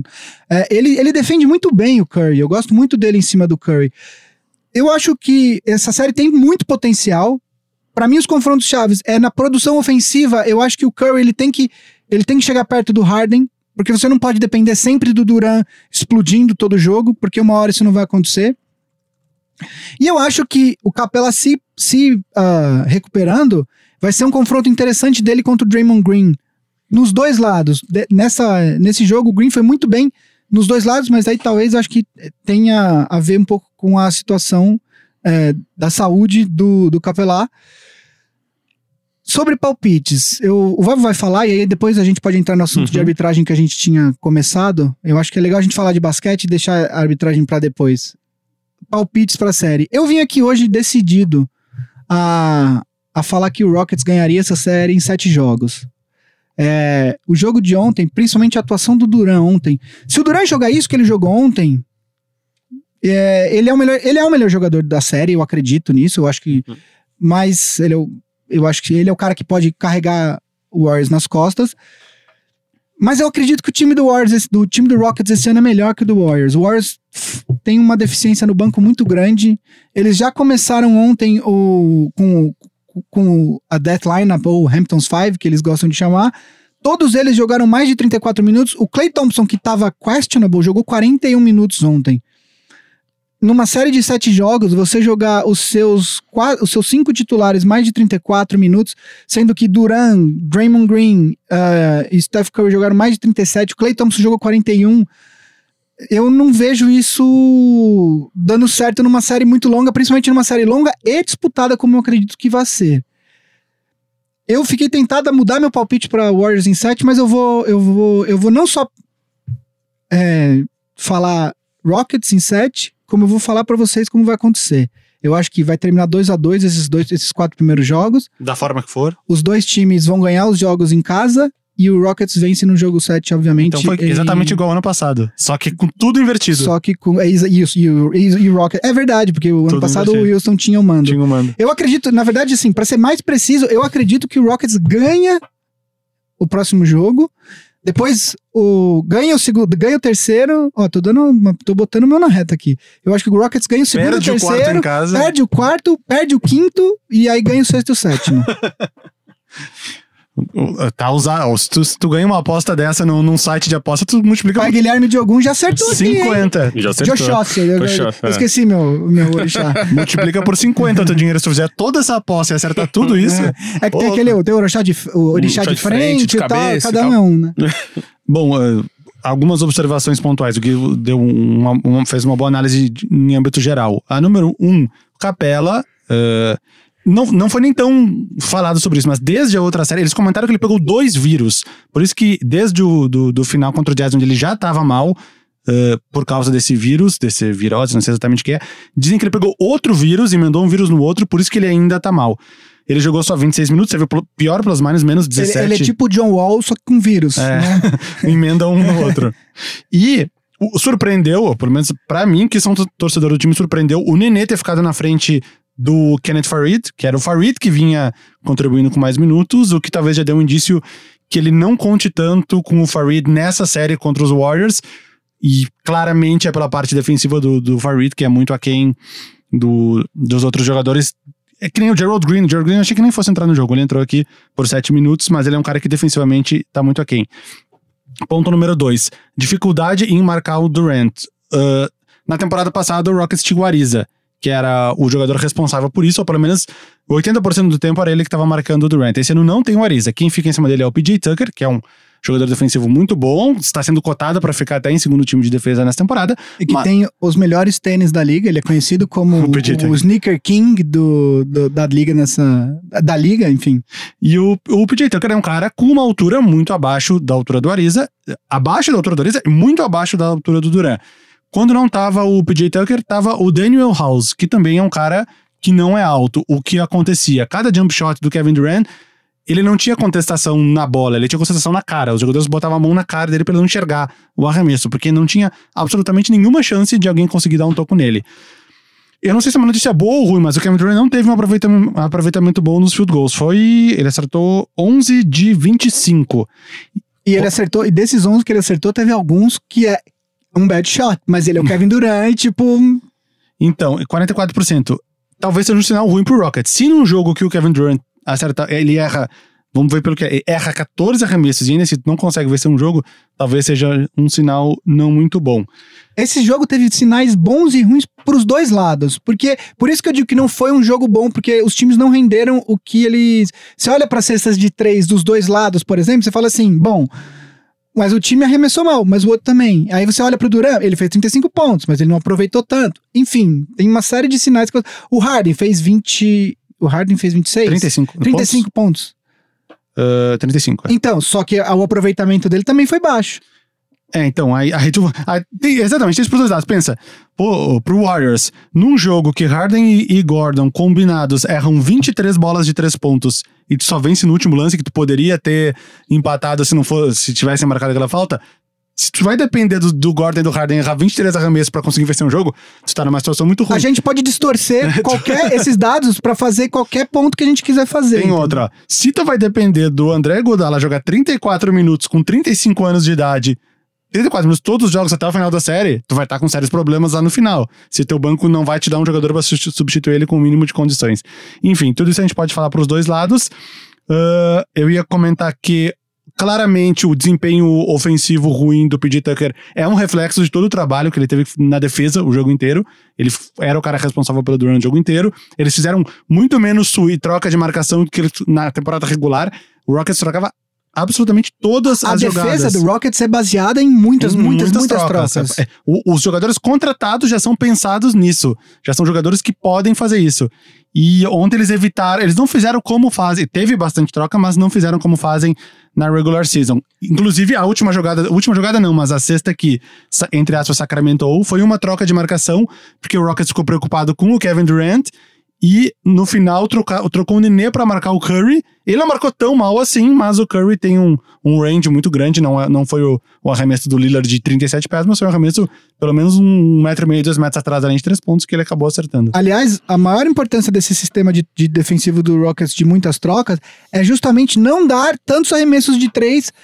Como a gente já falou aqui, o Rockets foi um time montado pensando em bater o Warriors. O que, que o Warriors fazia de muito bem? Arremessos de três pontos. Então, como você. Uma das opções que você tem para defender é, é essa, quer dizer, muitas trocas para dar o menor número possível de arremessos de três e forçar eles a, a, a, a- a ir em direção à cesta ou, ou o famoso mid-range, que é o chute menos valioso na, na- nas, na, nas não pro Kevin Durant. Exato. E aí, por exemplo, ontem o Rockets chutou 47 bolas de três e sabe quantas o Warriors chutou? 22. A diferença, o Rockets chutou mais que o dobro de três pontos que, o- que o Warriors. Eu vim aqui olhar porque eu sabia que era o time com pior aproveitamento, mas eu não sabia o número exato. Na primeira série, o Jazz chutou 26% contra o Rockets. Os jogadores como o Joe Ingles, o Joe Ingles teve um desempenho péssimo nessa primeira fase. 6.4 pontos por jogo. Um cara que na temporada regular, eu tô sem o número aqui, mas é um cara que faz mais de 10 pontos por jogo. Muito eram de cesta de 3 pontos, ele estou 8 de 29 para 3 pontos. O Rockets conseguiu segurar bem essa, essa, esse chute do Jazz. E voltando então para previsão. Por. Tu falou da- da- que talvez ano, por qualidade de time, Rockets vencesse o Warriors. Mesmo sendo torcedor do Rockets, eu achava que o Warriors fosse vencer esse jogo. Eh, O meu palpite inicial era 4x3 pro Warriors. Mas o- uma última observação que eu ia fazer é que a melhor chance do Rockets para vencer um jogo em Golden State, e ele precisa vencer um jogo fora de casa para fechar a série, até porque eu não acredito que ele nem que ele vai vencer os três jogos em casa, talvez ele precise vencer dois jogos fora de casa, conforme as tuas previsões. Tu conta com duas vitórias fora de casa E do o, Rockets. o Clippers fez isso. O Clippers Exatamente. fez isso duas vezes. As Então- duas vitórias do Clippers foram em, na Oracle Arena. E a melhor opção pro Rockets vencer fora de casa era esse primeiro jogo. Principalmente porque o Rockets vinha de alguns dias de descanso, os Warriors jogaram o jogo no último horário na sexta-feira para jogar domingo à tarde, ou seja, eles não tiveram nem dois dias de descanso. Eles foram, eles viajaram no domingo de manhã de volta para para Oakland. Então, se o Rockets já tinha ido. o lá Rockets já pra- tinha ido, ele, ele, ele Pra teve uma, uma preparação melhor. Se tinha a melhor chance, que nem eu falei, o Hugo que tem 35 anos, jogou quase o jogo inteiro.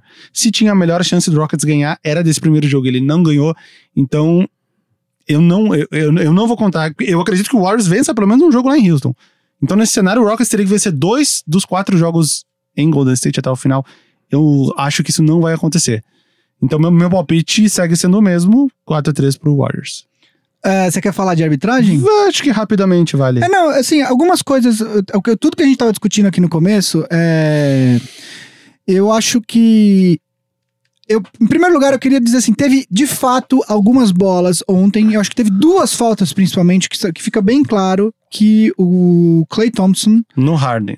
É, Não, a pior de todas foi a do Duran no Chris Paul. Que ele dá um tapa no braço dele, só que eu acho que o juiz tá tão olhando pra perna que ele ignora a parte de cima do arremesso. E, eu acho, eu acho, mas teve duas faltas que na verdade não foi de tapa, foi de entrar embaixo Sim, quando do- do Klay Thompson. é quando o, o arremessador.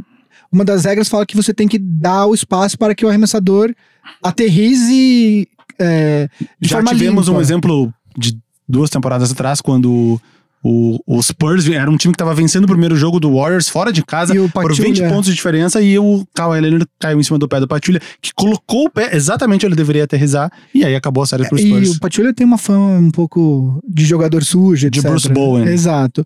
Ah, teve duas bolas que eu realmente acredito que, que deveria ter sido duas ou três, enfim, teve algumas outras que eu realmente acredito que, que deveria ter sido marcada a falta.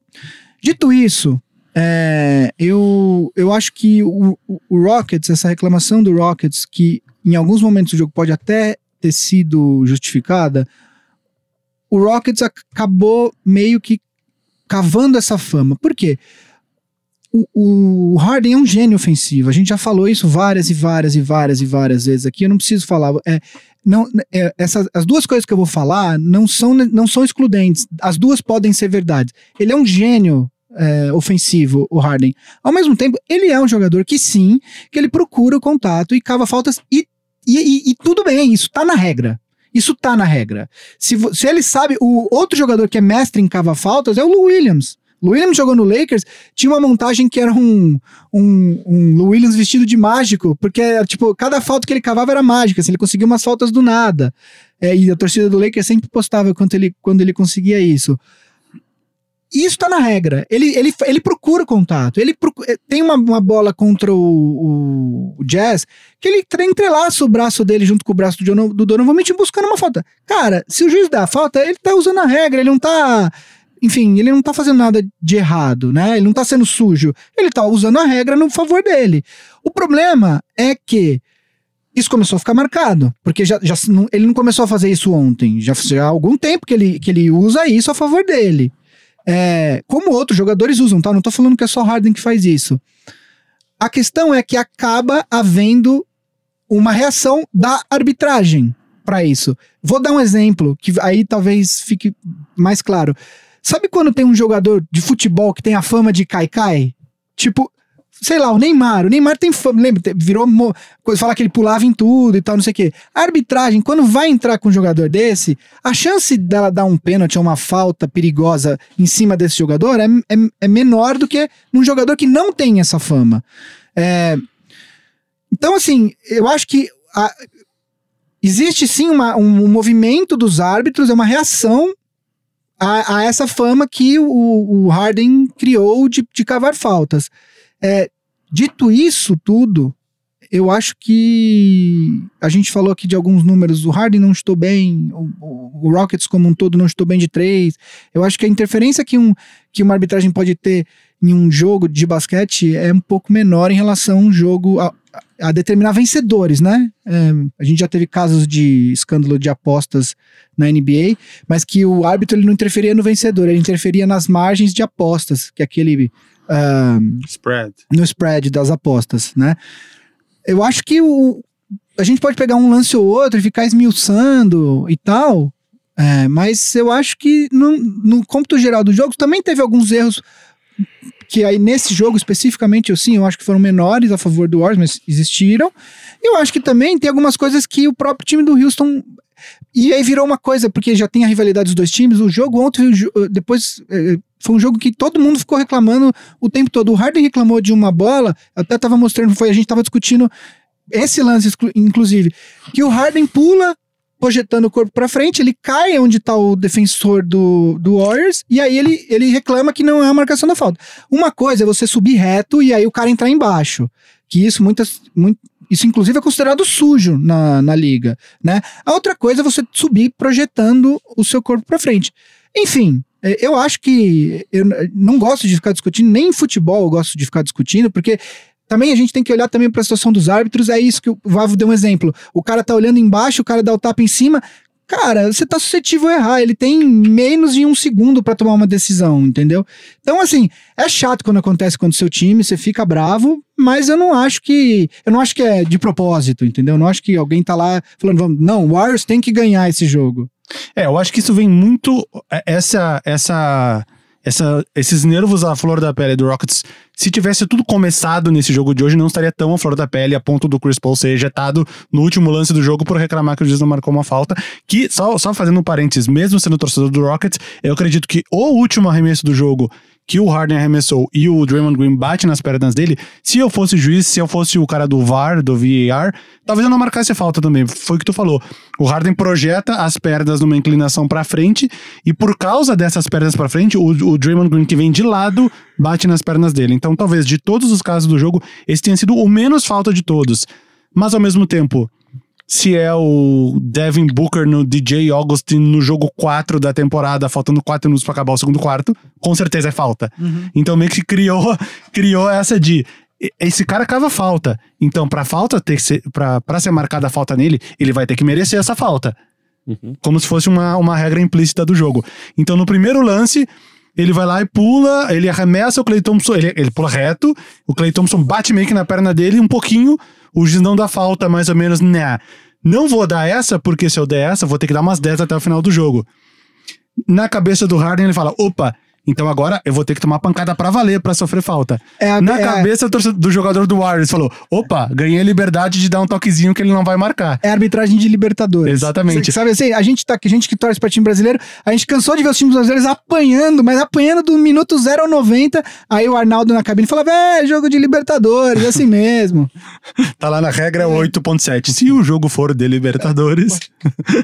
não, mas é isso. Aí meio que vai mudando o jogo. Por isso que tu falou, por isso que eu falo, o último lance, eu acho que nem foi. Por quê? Porque o Harden queria mostrar tanto que ele sofreu a falta que talvez essa perna ele tenha inclinado demais e o juiz não marcou. Mas talvez se o juiz tivesse marcado lá no início, as primeiras duas ou três que claramente foram, o Draymond Green não teria ido daquele jeito no Harden. Ou seja, seria um arremesso com mais chance de dele acertar o, o jogo foi sendo moldado em torno disso. Aí nas entrevistas no final do jogo, o, o, o Harden chegou a falar de arbitragem, ele tomou uma multa.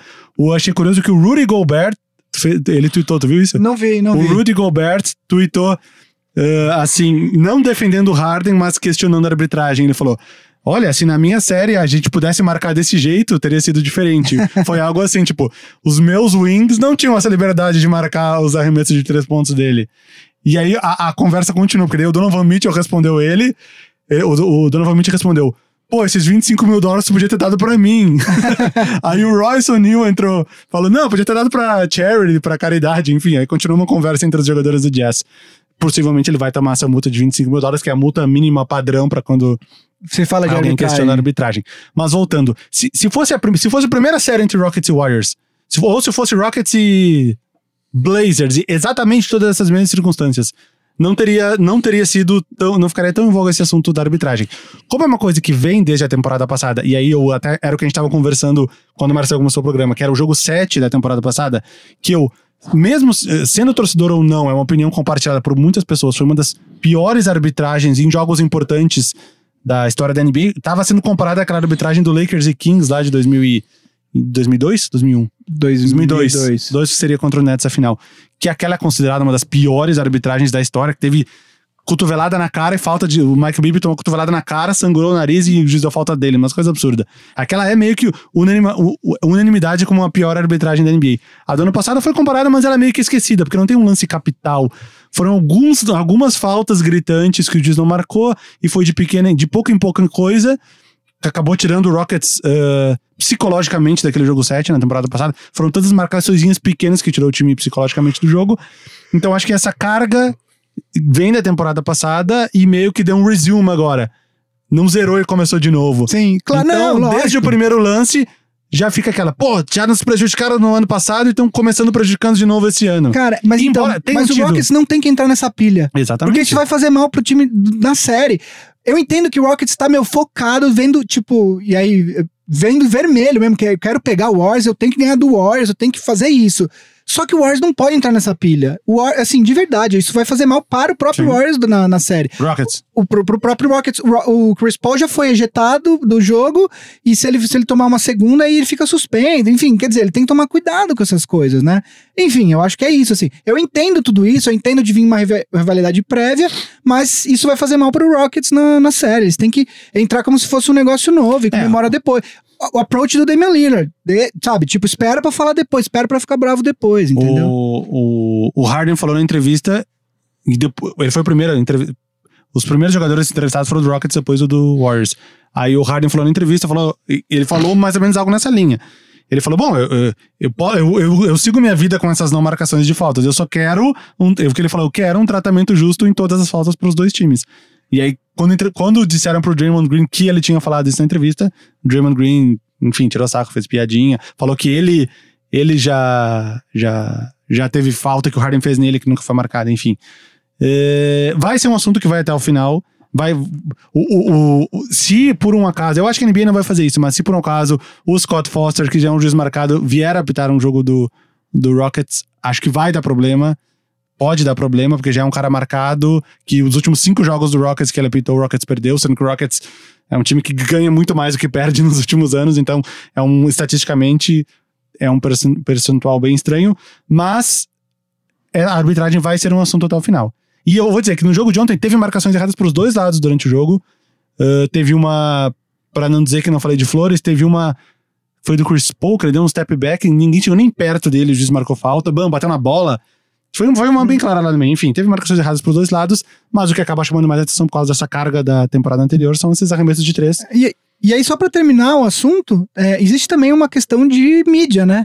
Você, o Rockets vem, e aí não só os jogadores falaram, o Daryl Morey também acho que falou alguma coisa, e é um pouco de, de- é uma, de certa forma, a gente vê muito isso também aqui no futebol, que é o time falar pra botar pressão na arbitragem no próximo jogo, porque agora vai estar todo mundo de olho no, na arbitragem no próximo jogo, e de certa forma é uma tentativa de você é, receber um tratamento um pouco melhor da O- arbitragem no, no, Teve no jogo uma. seguinte. Num dos jogos Rockets e Jazz ali, no, no jogo que o Rockets perdeu, o Quinn Snyder, eh, uma hora reclamou, reclamou, reclamou, reclamou do juiz e tomou uma falta técnica. Do- da falta técnica dele em diante até o final do jogo, o Jazz teve 21 lances livres e o Rockets teve 4. O Rockets vinha tendo muito mais lances livres. E aí os caras fizeram uma análise falando: não afeta o juiz, mas afeta. Tipo, 21 a 4 era muito desproporcional.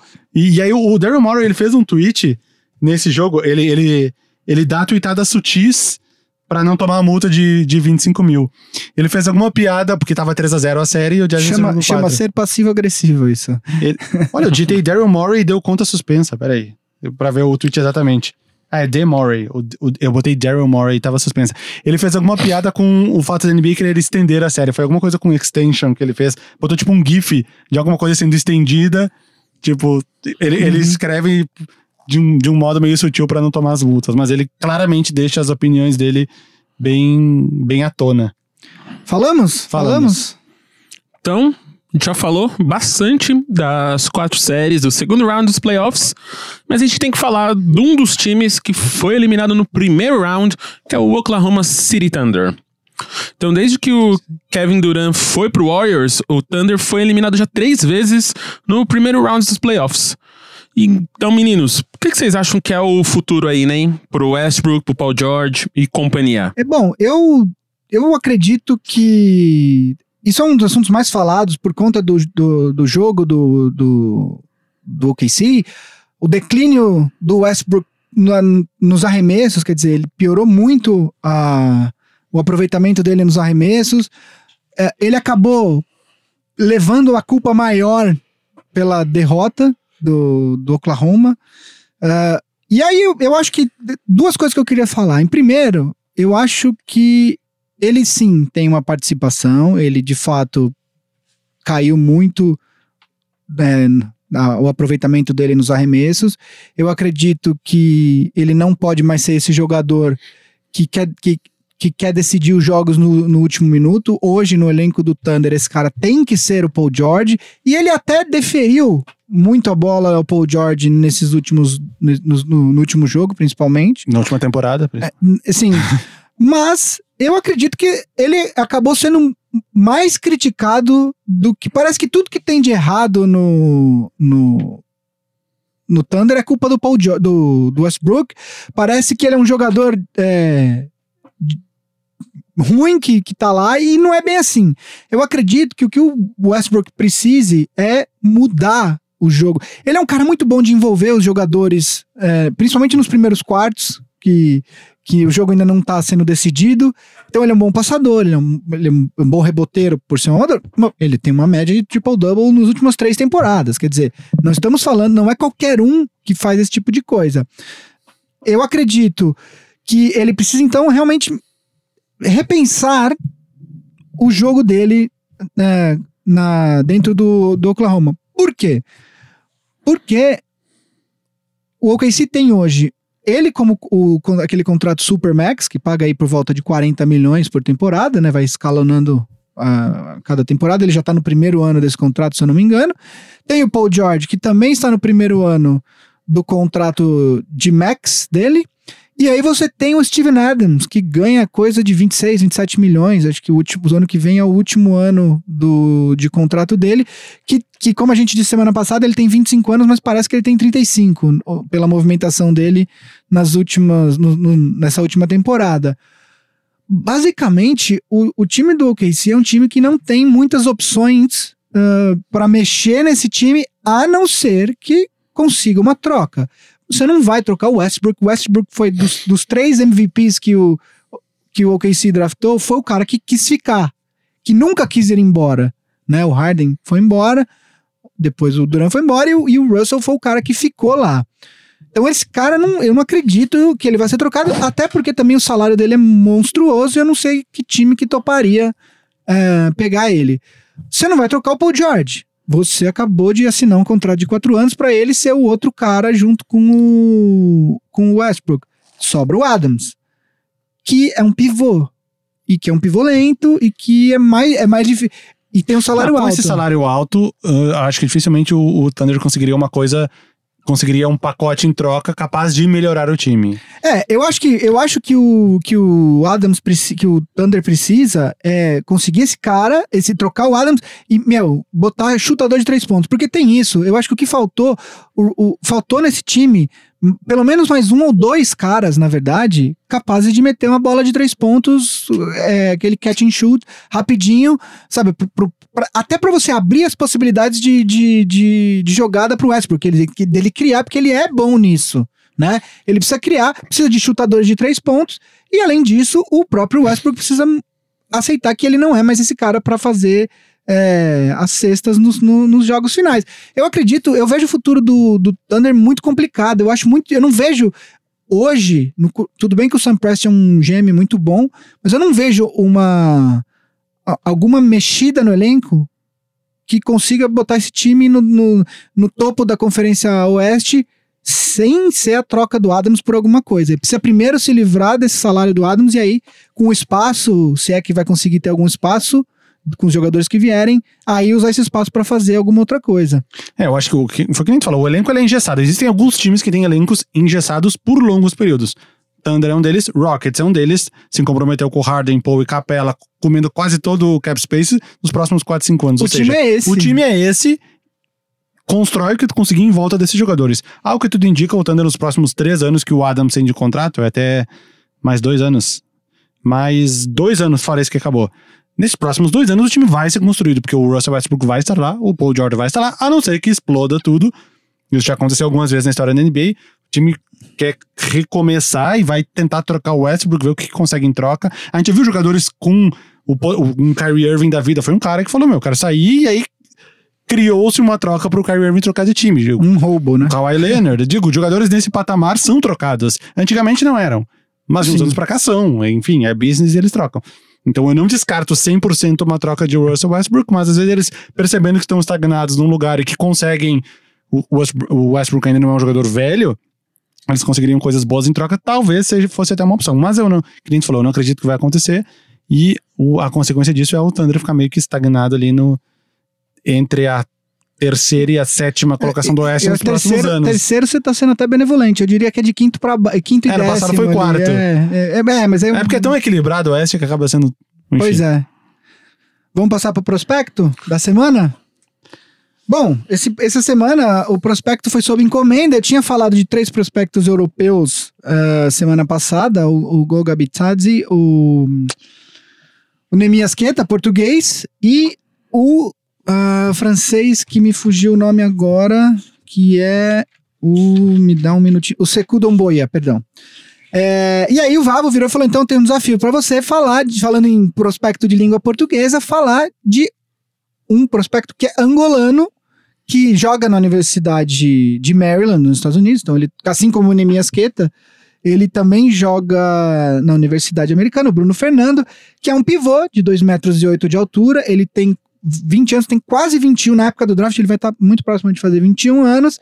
Ele, ah, no começo do ano, ele estava até mais bem ranqueado nos mock drafts e nos, e nas, nas, nos boards da, do- dos sites especializados em draft. Agora ele deu uma caída. Ele.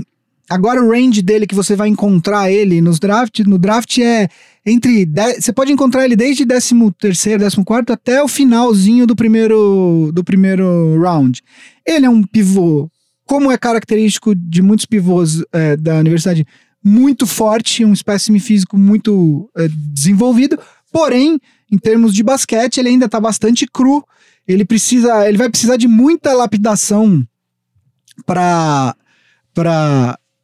atingir o potencial dele. Então, ou é, é difícil esperar que ele seja draftado por algum time que precise de, de, de ajuda agora.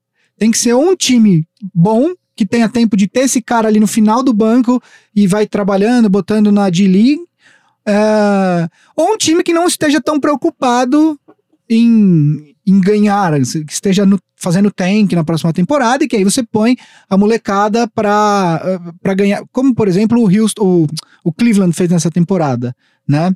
Ah, ele teve médias de 13,6 pontos e, e 10,6 rebotes na temporada universitária.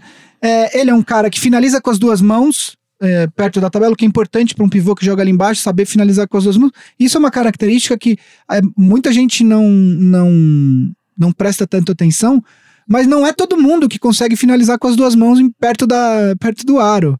E, e vou dar um exemplo para você. Julius Randle, do Lakers, que agora do Pelicans, a, torcida do Lakers, quando ele finalizava com a mão direita, Tipo, a torcida ah, finalizou com a mão direita, porque ele, meu, tudo, tudo, tudo. Ele vinha correndo pra direita, vinha correndo pra direita, e no final ele tinha que virar o corpo de um ângulo todo errado pra finalizar com a esquerda. É, enfim, ele é um cara que também ele tem potencial defensivo. Ele, ele no ataque ele, ele não lida muito bem com, com dobra de marcação, porque ele não é um passador tão bom pra fora da, do, do garrafão. Então, essa é uma coisa que ele precisa melhorar. Mas é um cara que você pode esperar e que deve ser draftado no primeiro round. É, acredito que seja também o primeiro angolano Primeiro da angolano. história da NBA, se de fato for confirmado. Só então, antes de acabar aqui, um comentário no nosso último vídeo do YouTube, do Big Shot Pot, do Hugo Mabliana. Ele é de Moçambique. Nosso, Verdade. Nosso ouvinte, ouvinte de Moçambique. Ele botou que ele adoraria que tivesse alguém de Moçambique no draft. E ele citou que o primeiro jogador de língua portuguesa a jogar draftado para jogar na NBA que não é brasileiro foi o Ed Tavares, que é de Cabo Verde. Sim. E que ele. Você citou ele em eu alguns citei ele, eu não episódios lembro atrás. quando. Mas é, por eu contei a história você que ele foi citou. descoberto por um turista alemão Sim, sim, exatamente. jogava lá em Cabo Verde. Enfim, hoje ele joga no Real Madrid. E aí eu até respondi aqui o Hugo Mabliana. E ele pediu pra eu fazer um vídeo falando dos melhores jogadores africanos. Eu já fiz esse vídeo, vou mandar o link pra ele aí. Pô, Ah, Hugão. que legal.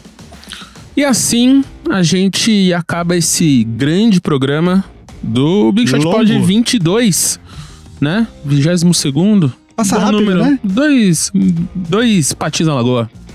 Então, passa rápido. Passa tão rápido que você pode, nesse meio do caminho aí, seguir a gente. Se você não seguir, esqueceu. Esqueceu de seguir, porque passou, ouviu, curtiu, mas apertou o like. Ou se inscreveu no canal do YouTube, no arroba Big Shot Pod, em qualquer rede social. Procura lá o canal do Big Shot Pod no YouTube, para vocês que estão ouvindo a gente no YouTube. Muito obrigado. Deixa o joinha, se inscreve no canal, comentário, tudo. E se tiver alguma dúvida, deixa no comentário do YouTube ou mande nos tweets Ou no Instagram. ou no Instagram. no Instagram. É, então no Instagram, por DM ou nos comentários dos posts, tem bastante post lá é, de comentários de coisas que estão acontecendo em real time. E assim a gente fica com mais um programa. Duas coisas. A gente recebeu dois reviews no iTunes, aliás, quem puder. Obrigado. E quem quiser escrever. Se você Uhum. quiser mandar perguntas no iTunes, você pode fazer um review de cinco estrelas e mandar pergunta lá também. É uma. Pode ser. É o melhor podcast de NBA da América Latina. A gente Aê. recebeu esse review. E o outro é. Chupa podcasts argentinos. Os membros são altamente qualificados para falar de NBA. Recomendo muito. Melhor podcast sobre NBA. Ah lá. Então agradecer aí. Muito obrigado os aí a todos que escreveram vocês que, coisas pra gente. que escreveram pra gente. Eu sou o MM Isidoro em qualquer rede social. Gui, Guia a- Underline Pinheiro. Vavo. Vavo no Instagram, Vavo Fresno no Twitter. A gente, como sempre, é da família Ampere de podcasts com o Boa Noite Internet Família Feminista. Somos uma produção aqui do Cris Dias pela já supracitada Ampere. Somos gravados no estúdios do Inova Habitat. Por quem? Pela aquele rapaz que tá ali, ó, de amarelo, Loyal. fazendo joinha, Que homem lindo. que tava com um cachorrinho na mão. Ah, o Léo. Então, galera, até o 23 aí. Abraço. Valeu.